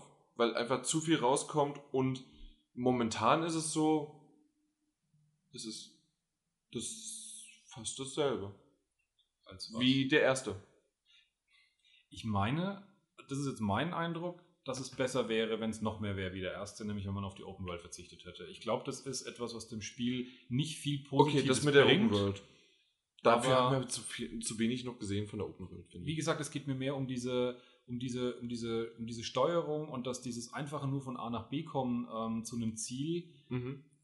Da geht es ja vor allem darum, dass man das so schnell erreichen will. Und da ist es gut, wenn man wirklich so einen, so einen ich sage jetzt mal, einen definierten Parcours hat. Aber diese Open World als solche ist dann halt irgendwann kein definierter Parcours mehr, weil ja nicht jede Richtung von A nach B definiert ist. Ja, ich glaube, das hatte ich auch schon erwähnt, dass ich den bei dem ersten Teil sehr, sehr gerne einfach diese Parcours-Challenges Genau. gemacht habe. Da waren innerhalb des Levels vorgegeben, das und das und das und das musst Ja. du abgrasen in dieser, am besten in der schnellsten Zeit, die du kannst. Genau. Also ich, immer dann, wenn es um Missionen geht und es einen konkreten Weg gibt, fühlte sich das so an wie das, was ich vom ersten Teil kenne. Mhm. Und das hat auch wunderbar funktioniert und hatte genau den Stil von damals. Bei dieser Free Roaming bin ich mir nicht so sicher. Apropos Stil von damals. Stil von damals. Star Wars Battlefront. Genau. Nicht drei. Nee, Ja. äh, Star Wars Episode 3 war das nicht, das stimmt. Auch nicht Battlefront 3. Richtig. Star Wars Battlefront haben wir uns äh, angeschaut. Wir haben es auch gespielt. Jetzt werden viele da draußen sagen, nein, ich will auch. Und die durften. Richtig. Ja. Und wir haben es gespielt. Äh, ich glaube, unsere, also es waren mehrere Reihen, die gegeneinander quasi gespielt haben. Nee, äh, nee, nee, falsch. Also waren ja zwei Teams quasi. Ich glaube, es war nicht die volle Anzahl. Es sollen ja 40 gegen 40 möglich 40 sein. und wir waren, glaube ich, schätze 20 gegen 20 ungefähr. ja, pro Reihe vielleicht 10, genau. Mhm. So Und- rum. Genau, also äh, die zwei Reihen quasi, in denen wir beide waren, die haben mit uns echt nicht gut gehabt. Ja. Wir, waren, wir waren, obwohl, doch, wir waren schlechteres bis mittleres Mittelfeld. Ja, also bei der Endauswertung waren wir, waren wir ziemlich in der Mitte. Ja. Also es gab noch Schlimmeres. das Problem ist tatsächlich, dass ich ähm, eben wenig Battlefront, äh, ja, einmal Battlefront, aber vor allem eben auch Battlefield-Erfahrung habe. Aber jetzt Achtung, ich will Battlefront nicht mit Battlefield vergleichen. Nur was Aber halt tatsächlich- Entwickler ist. Diese, diese Struktur in einem relativ großen Team zu agieren, da habe ich einfach zu wenig Übung drin. Ich spiele Ja. diese Spiele, wie gesagt, wenig und deswegen bin ich eben für mein Team eher eine Belastung als, als ein Gewinn. Genau. Äh, ich treffe meine Dingen- Gegner, mein Fadenkreuz ist schon in Ordnung und äh, funktionieren die Reflexe noch von, von früher, wo ich ziemlich viele Ah, Shooter gespielt habe. manchmal die Gischt. Aber gerade halt dieses, ähm, wie, wie, man, wie man vorgeht, wo man eben am sinnvollsten hinläuft, wie man, wann man als Team agiert, wann man sich dann auch mal ausfächert, das, das habe ich einfach nicht drin und deswegen ähm, hatte ich viel das Gefühl, dass ich eben nicht, äh, dass ich nichts Sinnvolles gemacht habe in diesem Ja, in so ab und zu mal einfach nur rumgelaufen. Ach ja, da ist ja wieder einer und dann habe ich manchmal auch gar nichts gesehen an, an, äh, an Kollegen und auch Gegnern. Bist da einfach irgendwo hingerannt. Ja, bin ich auch, weil ich mir, und genau deswegen ist es wahrscheinlich auch ein bisschen negativ, dass wir bei denen äh, im Team waren, weil die haben quasi, ja, wir wollen spielen, wir wollen, äh, wir wollen gewinnen und wir haben uns halt auch mal ein bisschen umgeschaut, also zumindest ich, ich habe mich umgeschaut. Ich bin dann mal unter einem äh, AT, AT, der noch ganz, ganz weit weg ist und die sind ja relativ langsam, Mhm. bin ich da hingestapft und habe dann halt mal zwischen seinen Beinen mich umhergetrieben und dachte mir, also ich, äh, zur Info, wir waren auf der ähm, imperialen Seite Mhm. und aus dem Grund kann ich es mir vorstellen, ähm, war es nämlich so, dass ich, ich bin da zwischen den Beinen rumgestapft und habe mir, Mhm. ex, hab mir extra mal so hingestellt, dass ich eventuell von so einem Stampfer äh, zerdrückt werden könnte. Das habe ich gemacht, während da hinten irgendwo eine Schlacht war. Genau, der Jan spielt so, wie man das Spiel spielen soll. Ähm, Es hat nicht funktioniert, ich wurde weggeschoben.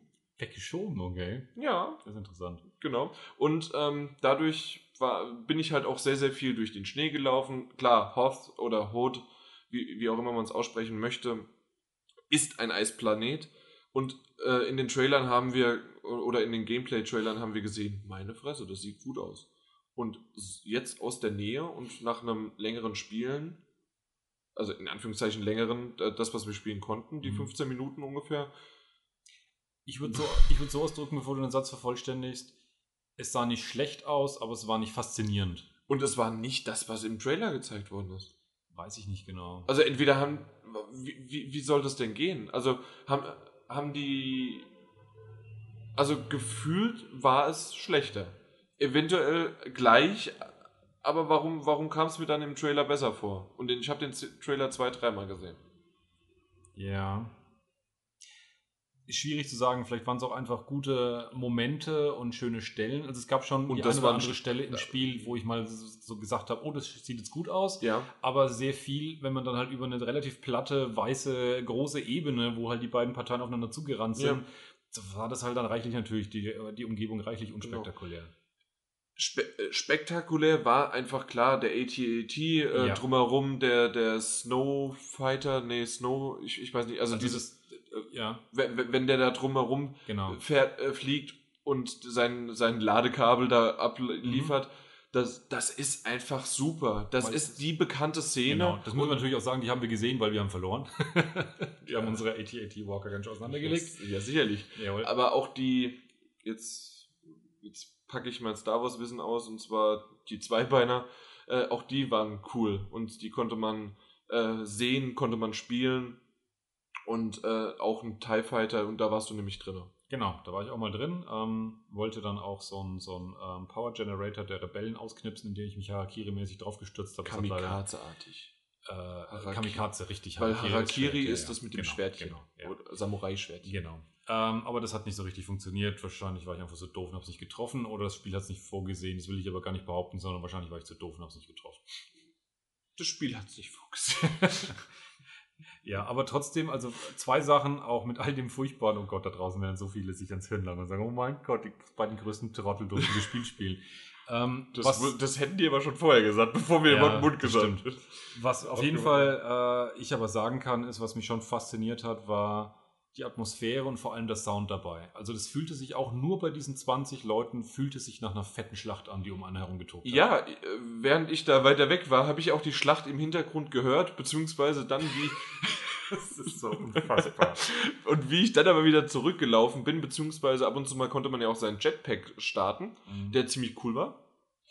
Also, ähm, das, das ging schon gut ab, da hast mal einen richtig guten Schub bekommen und dann äh, war ich dann auch relativ schnell wieder mitten in der Schlacht und überall diese Laserblitze zu sehen und ja. das es ist schon, es ist Star Wars und wer diese Art von Spiel so mag, ja. äh, der, der kann so nicht Team, mir, äh, Shooter. genau, teambasierte Shooter und dann noch im Star Wars Universum. Das wäre kam voll rüber, ja. Ja, und, und wir haben noch nicht mal das gesehen mit, äh, mit Darth Vader, mit Luke Skywalker, mit den bekannten äh, Charakteren, wo ich äh, einfach nur, ich habe Darth Vader gesehen, weil der äh, da, da, nicht aufgesprungen, aber zumindest wollte ich gerade klatschen. Live während der Präsentation von der EA. Und ja, also die, die sich drauf freuen und vielleicht durch die negative Presse vorher mal, dass es irgendwie, es gibt nur 40, äh, also 20, nein, vier, vier, doch, 20 gegen 20? Nee, 40 gegen 40. 40, 40 gegen 40. Und ähm, einige, ach, äh, dass man nicht über Kimme und Korn zielen kann und so weiter. Freut euch drauf. Glaube ich auch, ja. Apropos drauf freuen. Ja, da gab es noch ein EA-Spiel, das aber nur der Jan gesehen hat. Richtig. Unravel. Genau, das ist der. Das habe ich ja schon mal behauptet und gesagt, dass das quasi einer meiner Highlights des, der diesjährigen E3 ist und ich würde das jetzt mal ein bisschen präzisieren, nachdem ich das relativ kurz, aber dafür eindrucksam ähm, angespielt habe. Es ist mein Überraschungshit der E3. Mhm nach, weil selbst The Last Guardian war zwar eine Überraschung, war aber schon angekündigt, deswegen kann man das ein bisschen unter den Tisch fallen lassen. Uncharted war angekündigt. Final Fantasy 7 Remake und Shenmue 3. Aber gut. Haben wir, haben wir ja, drüber ja, geredet. Genau. Äh, ja, Final Fantasy 7 Remake werde ich mir vielleicht zu Gemüte tun, wenn es irgendwann mal rauskommt. Ja. Und das andere ist Kickstarter erstmal. Genau, aber richtig. Unravel, genau. Unravel. Schon erwähnt in der PK-Zusammenfassung von Sony, du spielst ein Wollknäuel, also ein Garn, ein Knäuel, das Jani auch noch heißt. Also nicht Knäuel, sondern ein, ein, ein Viech, das, das aus Viechchen Garn aus Garn ist. genau. ein Knäuel.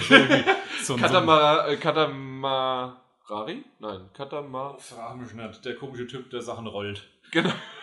Das ist, oh, wieder mal die zwei super Dinger. Also wir. Ähm, die zwei super so nennen wir den Podcast heute. Die zwei super Dinger. Auf jeden Fall. okay. Ähm, es fängt wirklich mit einer sehr, sehr liebevoll gemachten äh, Zwischensequenz, Anfangssequenz an. Eine ältere Dame packt einfach einen Korb äh, bei sich zu Hause äh, und da gibt es mehrere Garnknäule, Wollknäule und eins fällt runter, während sie die Treppe hochläuft. Und dann fällt es so runter, dann kommt dann auf einmal äh, wird daraus ein Männchen, die Tür geht auf und man ist in dieser Welt, die man schon aus dem Trailer kennt.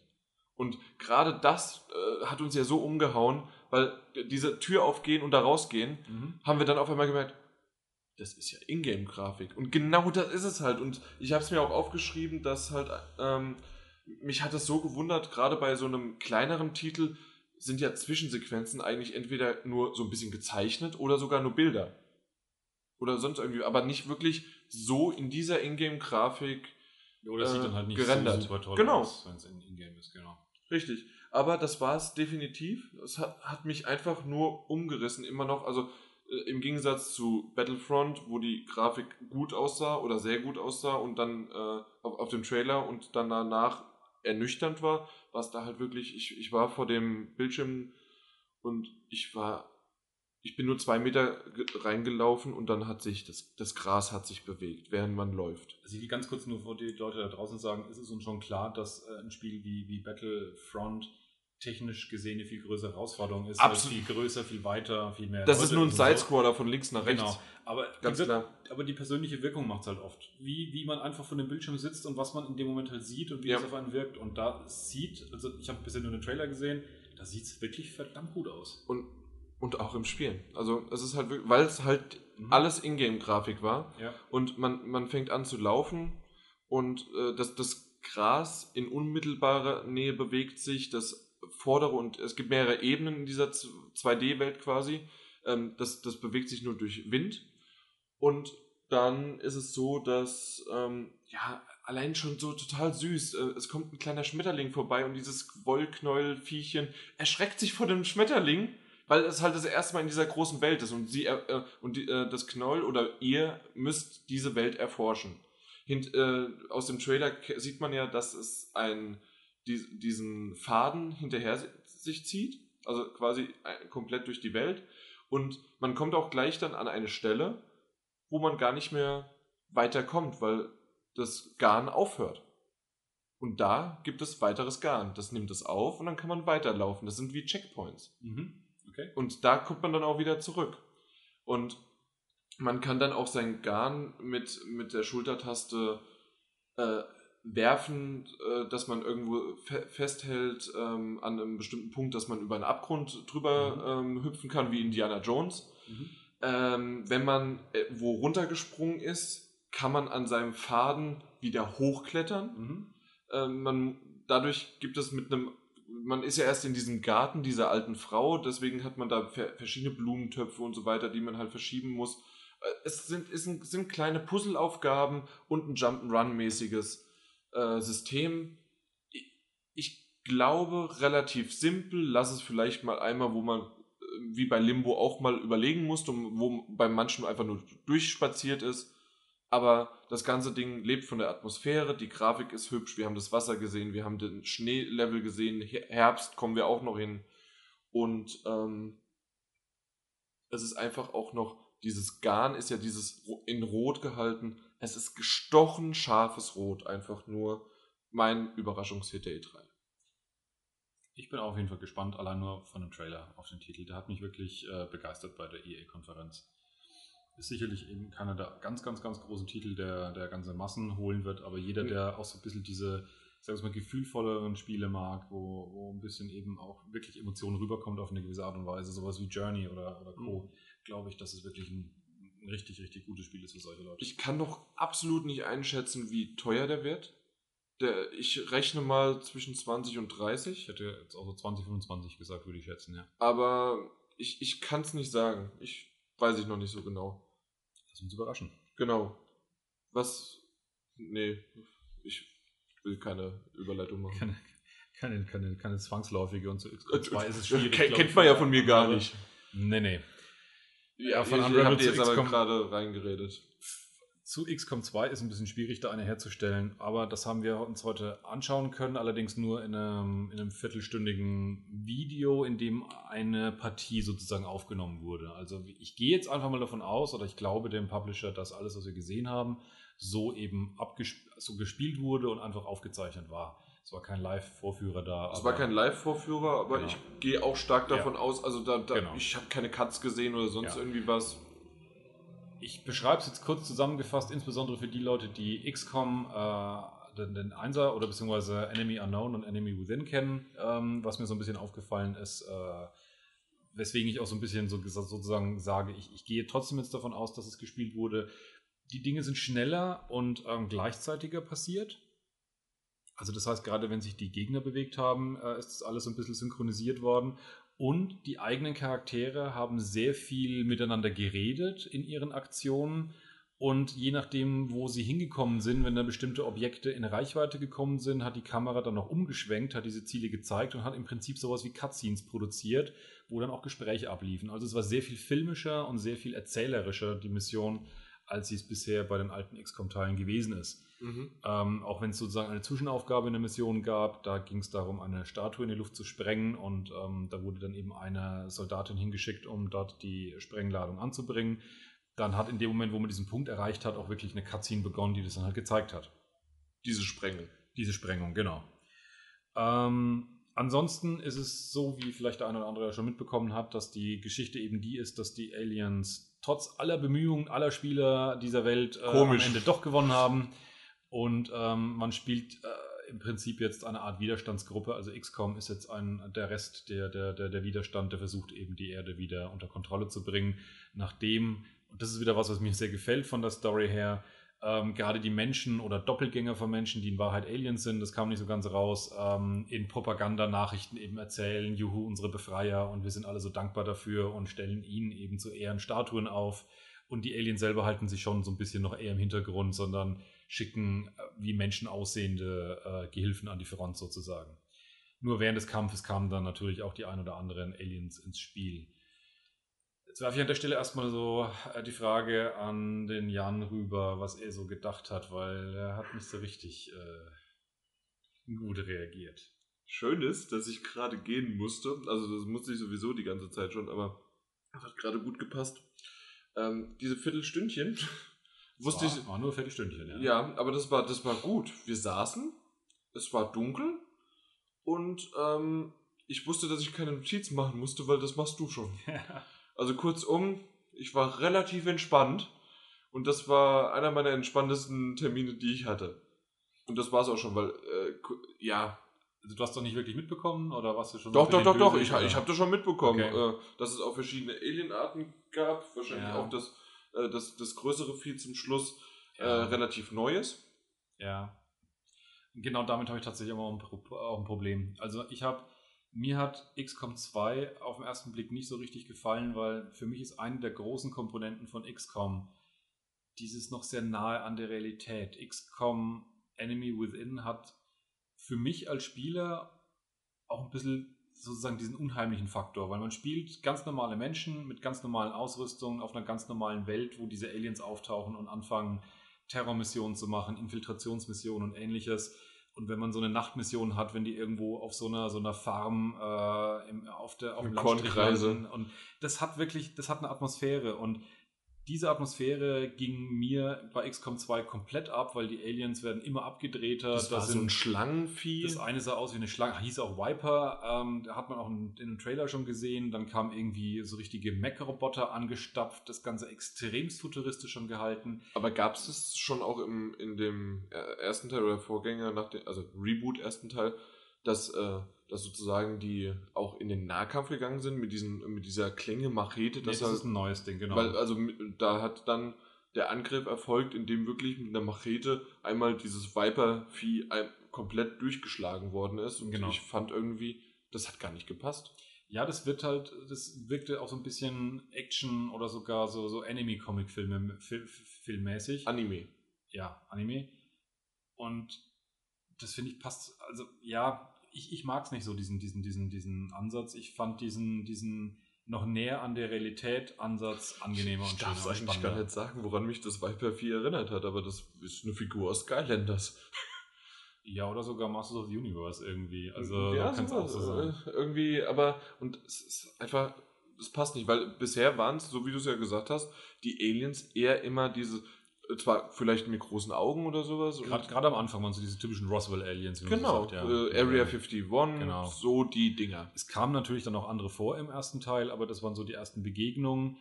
Und die waren auch bis zum Ende hin immer noch auch da. Und das wirkte halt alles total abgedreht, was wir da gesehen haben. Deswegen, wie gesagt, strategisch, taktisch, glaube ich, ist es weiterhin gut.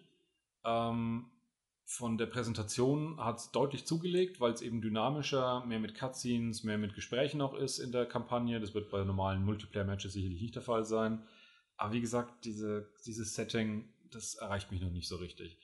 Ob es uns überhaupt erreicht, wird man noch sehen. Offiziell nach wie vor PC only.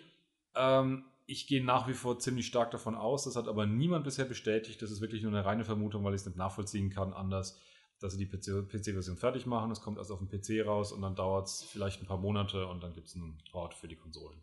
Hut ab für diese Überleitung. Das, die du gebracht hast, um dass es äh, rauskommen und so weiter. Perfekt, war super, freut mich. Also, nicht schlecht. Äh, Die, Überleitung jetzt mal hin, die jetzt kommt. Es werden halt düstere Zeiten aufbrechen. Dark Souls 3. Genau. Ja. Äh, unser, ähm, den, das hatten wir bei dem Termin irgendwie, was war das? Bandai Namco? Ja.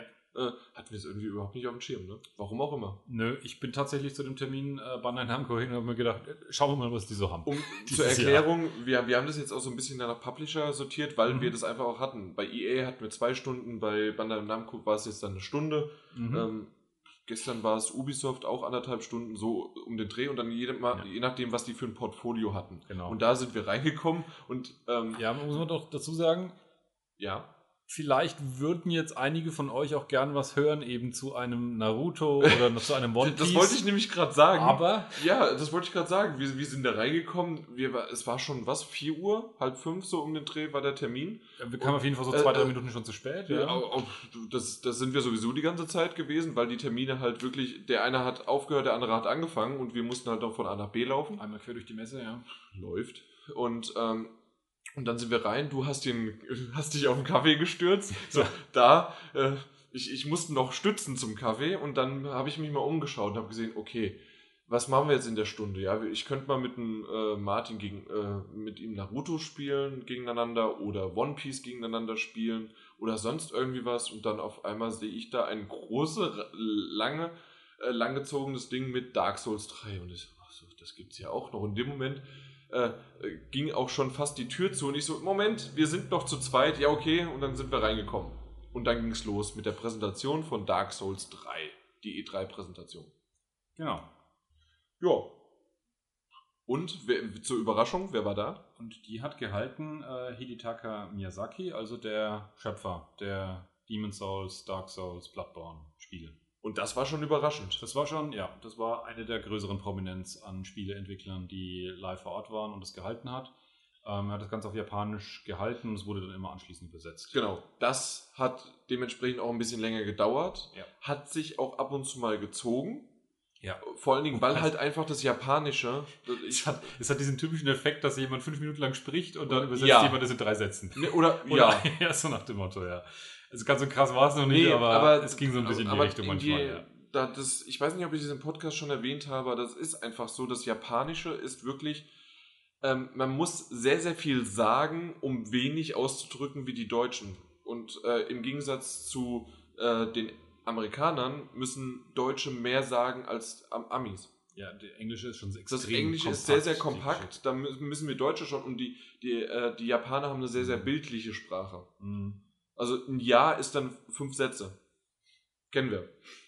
Und deswegen äh, haben wir am Anfang eine quasi eine Präsentation bekommen, die fand ich doch relativ langatmig. Nicht nur, weil es äh, ständig übersetzt worden ist, was gesagt worden ist, sondern einfach auch, äh, ja, wir, wir, Krass unkonkret war das. es alles. war einfach, wir vertiefen die, äh, die Spielmechanik, wir vertiefen und evolutionieren äh, irgendwas und das und das und quasi einfach, ja, wir machen einen dritten Teil, der wird besser. Genau, in ganz vielen blumigen Worten auf PowerPoint-Folien verteilt. Also das war tatsächlich so die erste Hälfte der Präsentation und war dementsprechend wirklich relativ langatmig. Dann hatten wir allerdings das Glück, dass dann ähm, das abgebrochen wurde und es begann dann noch. Nee, äh, war zu Ende. Nicht abgebrochen. Oder die, genau, die Präsentation war dann fertig, aber ging dann eben über in äh, Ein. Hands-off, das habe ich auch noch nie gehört. Aber es ist ein schöner Begriff dafür. Richtig, ja. wir, wir hatten Hands-off-Demo. sonst die ganze Zeit ein Hands-on, aber ein Hands-off ist einfach, wenn es live äh, vorgespielt wird, während man zuschauen kann. Genau. Und das, äh, weil auch die äh, Präsentatoren vorne sich dann an der einen oder anderen Stelle dann auch mal wirklich gelacht haben oder zusammengezuckt haben, weil es ist halt nun mal Dark Souls 3 und in vielen, vielen Demos äh, schalten die Entwickler ja in einen Unverwundbarkeitsmodus, dass die wirklich irgendwie Sadisten sind, die äh, Dark Souls-Spiele machen, zeigt sich dadurch, dass sie das live vorspielen lassen von jemandem ohne einen solchen Modus. Und da haben sie auch schon öfters mal gesagt, naja, also so in den letzten zwei Tagen fünf, Fünfmal. sechs Mal. An unbeabsichtigten Stellen gestorben. An, ja. Genau, also unbeabsichtigt einfach mal gestorben. Deswegen machen wir hier mal lieber das Lagerfeuer an, der dann als, äh, Als Respawn-Punkt- Basis Respawn-Punkt Genau. und ähm, kann man auch noch sagen, äh, ist wie auch aus Teil 2 äh, ein Schnellreisesystem. Genau, aus Dark Souls 2, genau. Ja. Ja, und was Äh, haben wir da so gesehen in äh, Dark Souls 3? Am Anfang erstmal die große apokalyptische Welt und im Hintergrund dieses Riesengebäude, schlossartige Viech. Das, ich weiß nicht, wie, wie man das Gebilde benennen soll, aber das hatte schon was, dieses Ja. Gebäude. Also äh, Architekturen und, und krasse, bizarre Darstellungen haben die schon immer gut drauf gehabt und das ziehen sie auch jetzt durch. Die Genau. Grafikqualität hat mich sehr sofort an, der ganze Stil auch. Es ist schon wieder dieser Dark Souls-Stil, aber von, von der, vom grafischen, technischen Stil meine ich, jetzt hat es mich sehr stark an Bloodborne erinnert. War zwar heller, es Ja, wieder- genau, das haben sie sofort gesagt. Genau. Das ist, ähm, es gibt die Sonne. Ja, genau. Also es war diese Aussage, es ist eine apokalyptische Welt, die gerade untergeht, aber wir machen es nicht alles düster und dunkel, sondern geben ihnen eine, ja, eine, eine, eine eine Art bizarre Schönheit im Genau. Prinzip. diesen- Aber nicht falsch verstehen, falls ihr das äh, jetzt so denkt, wie Sonne, Tageslicht, so in LA, äh, Santa Monica Beach. Nein, natürlich nicht, sondern es war schon Äh, Licht, genau, ja. und äh, es war ein äh, wolkenverhangener ähm, Himmel dort, die äh, so in Orange, dunk, aber dreckiges Orange. ja, Ähm, das hört sich auch schön in Hessisch an. Dreckiges, äh, dreckiges Orange. ja, ja. Ähm, was, was mir da aber nicht, also das, als Gemälde hat mir das gefallen, aber das war es leider auch. Es war ein Gemälde. Das heißt, äh, der Himmel, der hat sich keinen Meter bewegt. Und was sich bewegt hat, waren die Dunstnebelkreise am Boden, Mhm. beziehungsweise so halb in der Höhe von Ja. Sichthöhe, aber der Himmel selbst, der war starr. Ja. Da, da fand ich das äh, bei dem, äh, war das ein Microsoft-Exklusivtitel für die Xbox mit dem GS4 war das. glaub GS4, ich. genau. Ja, Äh, da fand ich den, den, fand ich den Sturm und den. Himmel super. Das stimmt. Ja. Ja, aber tatsächlich, äh, sie, sie haben eine sehr coole Ästhetik, aber sie sind jetzt nie technische Meisterwerke gewesen, die, die From Software Spiele. Ja. Das muss man schon so sagen. Auch wenn, äh, wie gesagt, durch die Ästhetik die Spiele eben gut aussehen. Was, aber wir gesehen haben, war eine, ganz kurz noch zur Info, eine Alpha-Bild. Wie Genau. fast alles. Also entweder was Alpha oder Ja. Pre, was wir bisher so gesehen haben. Genau. Es interessiert jetzt sicherlich auch noch einige Spiele, äh, Spieler da draußen, wie spielt sie das Spiel oder Mhm. was, ähm, was ist so anders oder was, was ist gleich. Also über die Lagerfeuer hat man es ja gerade schon, die sind im Prinzip über Dark Souls 2. Was sehr schnell aufgefallen ist, ist, der Charakter bewegt sich schneller als in den Dark Souls-Spielen bisher, aber noch nicht so krass wie in Bloodborne. Also wir haben so ein Zwischending im Prinzip. Ja, das stimmt. Äh, Gerade auch, weil man ja da auch den Schild noch trägt. Genau, Bei Bloodborne schon- hat man das nicht. Genau, also die Kämpfe sind nicht so schnell wie bei Bloodborne, dass man wirklich primär ausweicht. Nein, es ist wieder wie bei Dark Souls primär Schildeinsatz. Mhm. Ähm, Und das hält auch gut was aus. Genau, aber es gibt auch wieder diese ähm, die Möglichkeit eben äh, die Waffen zweihändig zu führen dann äh, auf den die- Schild zu wie, verzichten. wie, wie nannten sie es zum Schluss dann? Great Sword? Äh, Sword. Great Sword, ja. äh, das ist nämlich ein ultralanges Ding, was noch länger ist als ein Longsword. Warum Ja. auch immer. Das- aber- ja, Weil es halt great ist. guter alter Zweihänder. Aber ja. ja, Ja. ne? Also ich, ich habe gerade an die Decke gezeigt.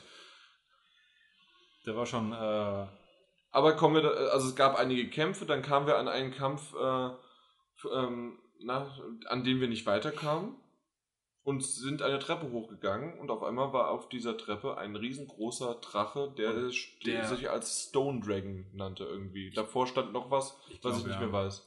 Aber das Ding war echt mal riesenfett. Also wenn man Ja. sich an bisherige Drachen erinnert aus der Dark Souls-Universum, das waren alles winzig kleine Viecher, weil das Ding war wirklich, wirklich weit weg und hat so einen ganzen Turm im Prinzip umkrallt und saß da drumherum Also das, das war quasi, wir, wir waren am, am Fuße der Treppe Aha. und die, so ein typisches Areal einfach am Ende da das Gebäude und da drüber hat, hat er sich gebeugt, wie du gesagt hast, und hat Ja. dann Feuer gespien über das komplette Areal. Also fast über den ganzen Level hinweg so ungefähr. Genau. Ja, also das Und- war schon üppig. Das, das war schon echt gut, äh, deswegen sind, sind wir auch dann schnell wieder in Deckung gegangen. Das, es wurde ausgesagt, im jetzigen Zustand sind wir da noch nicht vorbereitet dafür. Genau, also es, wär, es wäre einfach verrückt, das zu machen, ja. genau. Absolut. Und ähm, ich weiß nicht, wie diese Mechanik funktioniert hat, dass auf einmal der Drache umgeschwenkt ist in diesen Durchgang, den wir vorher auch nicht durchgehen konnten, weil da zu viele Gegner auf einmal lauerten und es auch ziemlich eng war und alles und deswegen haben sie gesagt, da gehen wir nicht hin. Mhm. Äh, dass der Drache auf einmal da auch reingespuckt hat. Nee, weil der Spieler da in der Nähe war. Das war früher in Spielen auch schon so, dass solche, solche fiesen Gegner, Okay. die, ähm, die bestimmte Wege unzugänglich machen, das auch anpassen, je nachdem, wo der Spieler gerade ist. Gut, und dann hat er Mhm. halt durch diesen Durchgang gespeit und auf einmal war dann halt alles leer. Es waren halt keine Gegner mehr da, genau. Und man konnte dann durchgehen, wenn man es abgepasst hat. Was ich witzig fand, es kam dann äh, am Ende aus dem Publikum die Frage, wie schwer oder leicht ist das Spiel denn? da haben sie dann auch gelacht davon. weil Äh, ähm, vor allen Dingen hat es auch, ähm, also easy und, Ja. ähm, ähm, na, wie, wie heißt es denn jetzt, äh, zugänglich. Auf jeden Fall, Ja. das konnte wahrscheinlich auch der gute äh, Entwickler auch auf Englisch verstehen. Deswegen hat er Genau. schon vorher gelacht, schon bevor er die... das Grinsen angefangen, Ja. bevor die Besetzung kam. Und das, das, das war einfach sympathisch. Das stimmt. Die Antwort war dann ein bisschen verschwurbelt. Das klang so ein bisschen nach Marketing, weil die Aussage war, es ist und bleibt schwierig und es soll ja auch ein richtiger Dark Souls-Titel sein. Es kam auch so dieser Witz, äh, Konami wird sich ja auch, äh, Capcom würde sich beschweren. Äh, nee, nicht Ca- Bandai Namco. Bandai- Ei, ei, ei, ei, ei. Bandai Namco würde ja auch hier äh, sich beschweren, wenn äh, man ein leichtes äh, Spiel rausbringen Ich weiß, würde. dass du gerade alle drei japanischen Publisher äh, hättest noch Square Sony, reingeworfen. Nintendo, alle durch. Ach, Sony ist schon so Ja. westlich angesiedelt, dass es nicht mehr Japan. Auf jeden Fall war die Aussage, es ist und bleibt schwer, soll aber zugänglich genug sein, dass möglichst viele Spieler bis zum Ende kommen. Und das ist natürlich jetzt schon echt so ein Hä, Das mit dem jetzt? bis zum Ende, ja. ja, das ist das hat mich auch stutzig gemacht. Weil ich äh, war auch bei Bloodborne schon durchaus irgendwie stolz, ist, beziehungsweise habe mich selbst für verrückt gehalten, dass ich wieder mal zum Ende gekommen bin, weil man muss schon eine gewisse Ausdauer aus meiner Sicht, eine gewisse Leidensbereitschaft haben. Und ich kann mir auch nicht vorstellen, wie es eben geht, ohne dass man die wegnimmt. Äh, Und, und äh, Mhm. das macht das Spiel automatisch leichter, weil ich finde ja, wie gesagt, dass das Spiel nicht ultra schwer ist von, von der Spielweise her, sondern zu, Vom Reinkommen. zum, zur- zum, zum, zum, zum, zur Difficulty, äh, zum Schwierigkeitsgrad gehört eben auch, ähm, dass man diese Strecken hat, dass wenn's, wenn man es versaut hat, dass man dann eben auch wirklich ein paar Minuten statt ein paar Sekunden wieder spielen muss. Stimmt, das hat äh, auch nochmal dann eher gesagt, äh, mit dem Motto halt einfach, ja, äh, ist es nicht eigentlich auch das, was es ausmacht, dass man sich am Anfang das erste Mal so einen Titel zu spielen, da durchfressen, da reinbeißen muss. Dass es genau da am meisten Spaß macht, ja. Das war seine Aussage. Ich habe da mal zuversichtlich Nein geschüttelt, aber ähm, er hatte mich zum Glück nicht gesehen. Gut, äh, neu, neue Sachen war noch, zumindest habe ich das so verstanden als neu, ähm, die Legolas-Schwerter von Lord of the Rings, äh, dass du. Was? Ah, okay.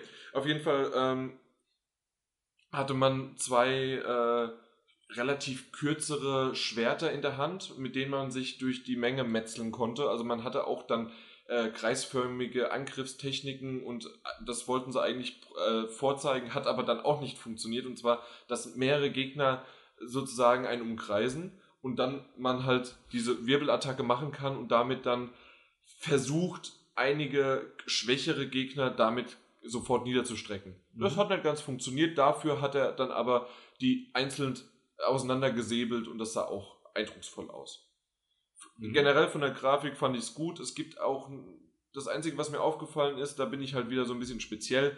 Äh, der, der Charakter hat einen Köcher umgeschnallt äh, für Pfeile. Clipping-Fehler, ja. Und da gab es noch einen Clipping-Fehler, weil einfach wahrscheinlich der Ja. Köcher nicht in, Genau. im Ingame quasi angekommen ist. Aber bis dahin kommt es dann, weil das, das, das, ähm, das Tuch bzw. die Kleidung Ja. Äh, ist immer wieder durchgerasselt. Man muss aber dazu, dazu auch sagen, nee, genau, die haben ganz konkret gesagt, der Zustand des Spiels ist der, dass sie im Prinzip mit der, mit der Modellierung, mit diesem sozusagen Grundbauen fertig sind, aber sie noch keine Überarbeitungszyklen gefahren haben, also noch keine Qualitätsüberarbeitung. Eben. Und dafür war es schon erstaunlich. es war gut. erstaunlich gut, aber ich, ich wollte halt einfach mal meine typische, was mir noch aufgefallen ist. Genau. Äh, es bringen Far Cry 4 unter Wasser das Gras.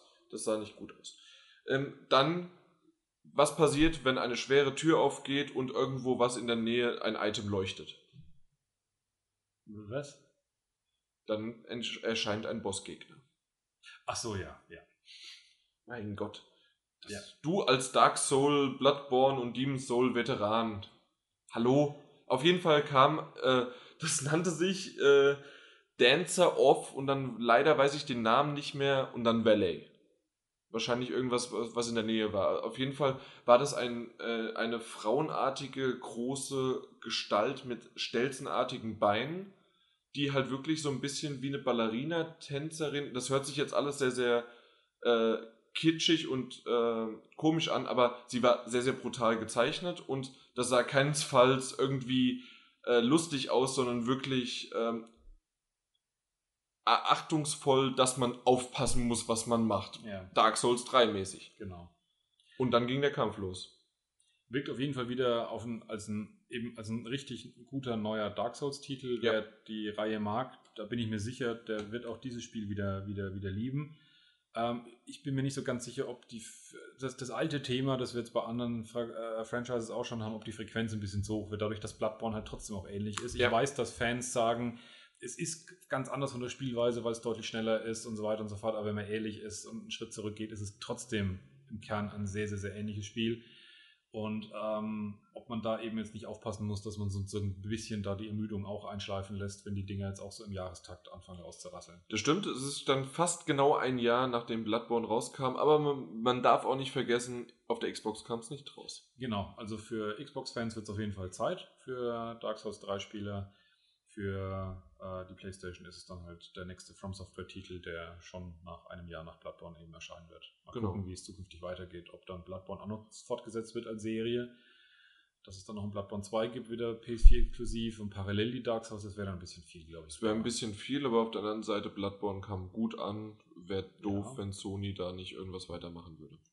Ja, das wird sich zeigen, genau. Richtig. So, und dann Zwei kam äh, unser letzter Termin. Das waren zwei Titel. Genau.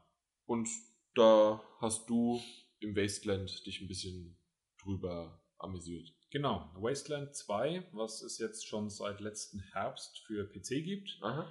ein ursprüngliches Kickstarter-Projekt, das jetzt unter Steam erschienen ist, ähm, wird äh, für die Konsolen kommen, und zwar diesen Herbst, sowohl für Xbox One als auch PS4. Und auch da gibt es wieder Überarbeitung. Das äh, ursprünglich, ich glaube, mit Unity 4 erstellte Spiel auf dem PC wurde auf 5 gehoben, sieht dadurch auch wieder besser aus. Ähm, einige Modelle sind überarbeitet worden, also es ist wieder eine größere Überarbeitung des Spiels von der PC-Version, wird als kostenfreier Patch für die PC-Version auch nachgereicht. Was vielleicht der ein oder andere mal noch äh, sich jetzt fragen sollte. Unity? Hä? Unity? Ja, genau, Ja, Unity, das wäre die Assassin's Creed. Wir reden von der Grafik-Engine bzw. Entwicklungs-Engine, ja. Genau das. Das hast du nämlich vorhin schon mal erwähnt. Da Genau. Ich wollte nicht so einen plumpen Witz machen wie du, deswegen habe ich es vorhin noch nicht gesagt. Aber jetzt dachte ich mal, kritisch ein. Aber tatsächlich ist das auch so ein Punkt, warum jetzt mal äh, etliche Spiele, die es vor einiger Zeit schon auf dem PC gab, jetzt wieder auf die Konsole rüber, rüber schwappen, weil die Anpassung der Unity Engine anscheinend relativ, relativ leicht zu sein scheint und die 5er-Version eben wiederum auch sehr angenehm diese Mhm. Cross-Plattform-Entwicklung äh, erlaubt. So, Wasteland ist für diejenigen, die es nicht wissen, ähm, ein sehr oldschooliges Rollenspiel, wo man äh, mit einer Truppe unterwegs ist, viele Dialoge führt, viele Kämpfe wieder rundenbasiert führt. Und ähm, vom Setting her ist es sehr, sehr, sehr schnell erklärt, weil Wasteland 1, was uralt ist und ähm, technisch auch aus heutiger Sicht ziemlich schlimm aussieht, ist der geistige Vorfahre von Fallout. Und eigentlich hätte Fallout 1 Wasteland 2 sein sollen, Mhm. aber da gab es rechte Probleme, deswegen wurde die Ser- Fallout-Serie erfunden, ähm, die aber trotzdem noch sehr viele Verwandtschaften hat. Dementsprechend ist Wasteland 2 eben, ja, kann man schon so als, als, als vom Setting her auf jeden Fall als ein sehr ähnliches Spiel ansehen. Aber nur vom Setting, ne? Weil, also ich habe das, ich habe dem mal so ein paar Minuten hinter, äh, über, über die Schultern geguckt. Es wäre auch sehr ähnlich zu Fallout 1 und 2, weil das Fallout 1 und 2 war auch genauso, nämlich ein Titel, der von schräg oben dargestellt wird, ähm, indem man seine Leutchen durch die Landschaft bewegt und sobald eben ein Kampf beginnt, das Spiel einfriert und in so einen rundenbasierten Modus verfällt. Fallout 1 und 2 waren ganz genauso. Okay. Das war erst ab dem dritten, dritten Teil mit Bethesda der große Schritt in diese 3D-Welt. Ja, was ein Glück, dass ich das nicht gespielt hätte. Weil Fallout 4 habe ich Ja, dir, glaube ich, noch gar nicht gesagt, obwohl ich jetzt schon mehrmals die Witze gemacht habe. Ich muss mal gucken, ob ich da vielleicht doch mal. Reizt dich. Die 60 Euro machen sie jetzt auch noch weg. Mal gucken. Wer auf jeden Fall ähm, bei Fallout 1 und 2 noch nostalgische Gefühle entwickelt, dem kann ich Wasteland aus der Erfahrung von der PC-Version wärmstens ans Herz legen, weil das Spiel ist, ähm, hat wieder einen sehr, sehr, sehr netten, schönen, kruden Humor. Das Spiel ist relativ offen gehalten, das heißt, es gibt äh, viele Quests, die in beliebigen Reihenfolgen, in beliebigen Gebieten ähm, abgewickelt werden können. Also man kann sich relativ frei und offen durch das Spiel bewegen. Alle Quests können auf mehrere Ebenen oder Wege besiegt werden, ähm, sei es wiederum durch Diskussionen, sei es durch offene Kämpfe und ähnliches. Und das Ganze ist auch wiederum relativ gnadenlos hart. Also ähm, einfach so mal Pille-Palle durchrennen ist nichts. Der erste Kampf, dem ich heute begegnet bin, da ist meine ganze Party schon ausgelöscht worden, ähm, weil ich es eben strategisch nicht sauber gemacht habe. Das heißt, es ist auch ein Spiel wirklich zum Reinfuchsen. Und wer Okay. sowas mag, der sollte sich darauf freuen. Diesen Herbst kommt's, ähm, weil das bietet das Spiel eben. Achtung. Aha, also statt ein Hund gibt es da einen Fuchs, ja. Der, der war sogar so krass, dass ich gar nicht mitgekommen bin. Was für ein Fuchs? Reinfuchsen? Oh. Ja, egal. Oh. Ich glaube, das Mikrofon ist gut genug, dass es sogar da hinten äh, aufgenommen worden ist. Egal. Ich glaube, die Stille ist gerade echt so. ja, das war dann Schluss, ne? Das war mein Schluss. okay, äh, danach haben wir uns äh, Mighty, Mighty Number 9 angeschaut. Ja. Ähm, äh, Sidescroller von links nach rechts äh, im Mega Man-Stil gehalten. Und, ähm, was? Sehr Mega Man-Stil, genau. Ja, also, äh, also du, du, du, springst, du schießt, äh, so blitzartige Kugeln, äh, Plasmakugeln und ähm, siehst fast aus wie Mega Man. Exakt, ja. Damals, äh, das Spiel hat ja auch als Kickstarter begonnen und damals wurde schon gesagt, der, die wahrscheinlichste Grund, wenn dieser Kickstarter steige, äh, scheitert, ist der wahrscheinlichste Grund, weil es eben äh, krasse, Lizenzprobleme. krasse Lizenzprobleme mit äh, Capcom gibt. Ja. Ja, aber anscheinend ist es durchgegangen. Wir konnten heute, wie ich das überschauen konnte, alle Level waren freigeschaltet, das heißt, wir konnten durch alle durchgehen. Ich habe mir mal so ein paar äh, gemacht. Natürlich erstmal am Anfang, das habe ich gesehen, hast du auch gespielt. Natürlich äh, das erste Level, was so ein Tutorial-artig ist.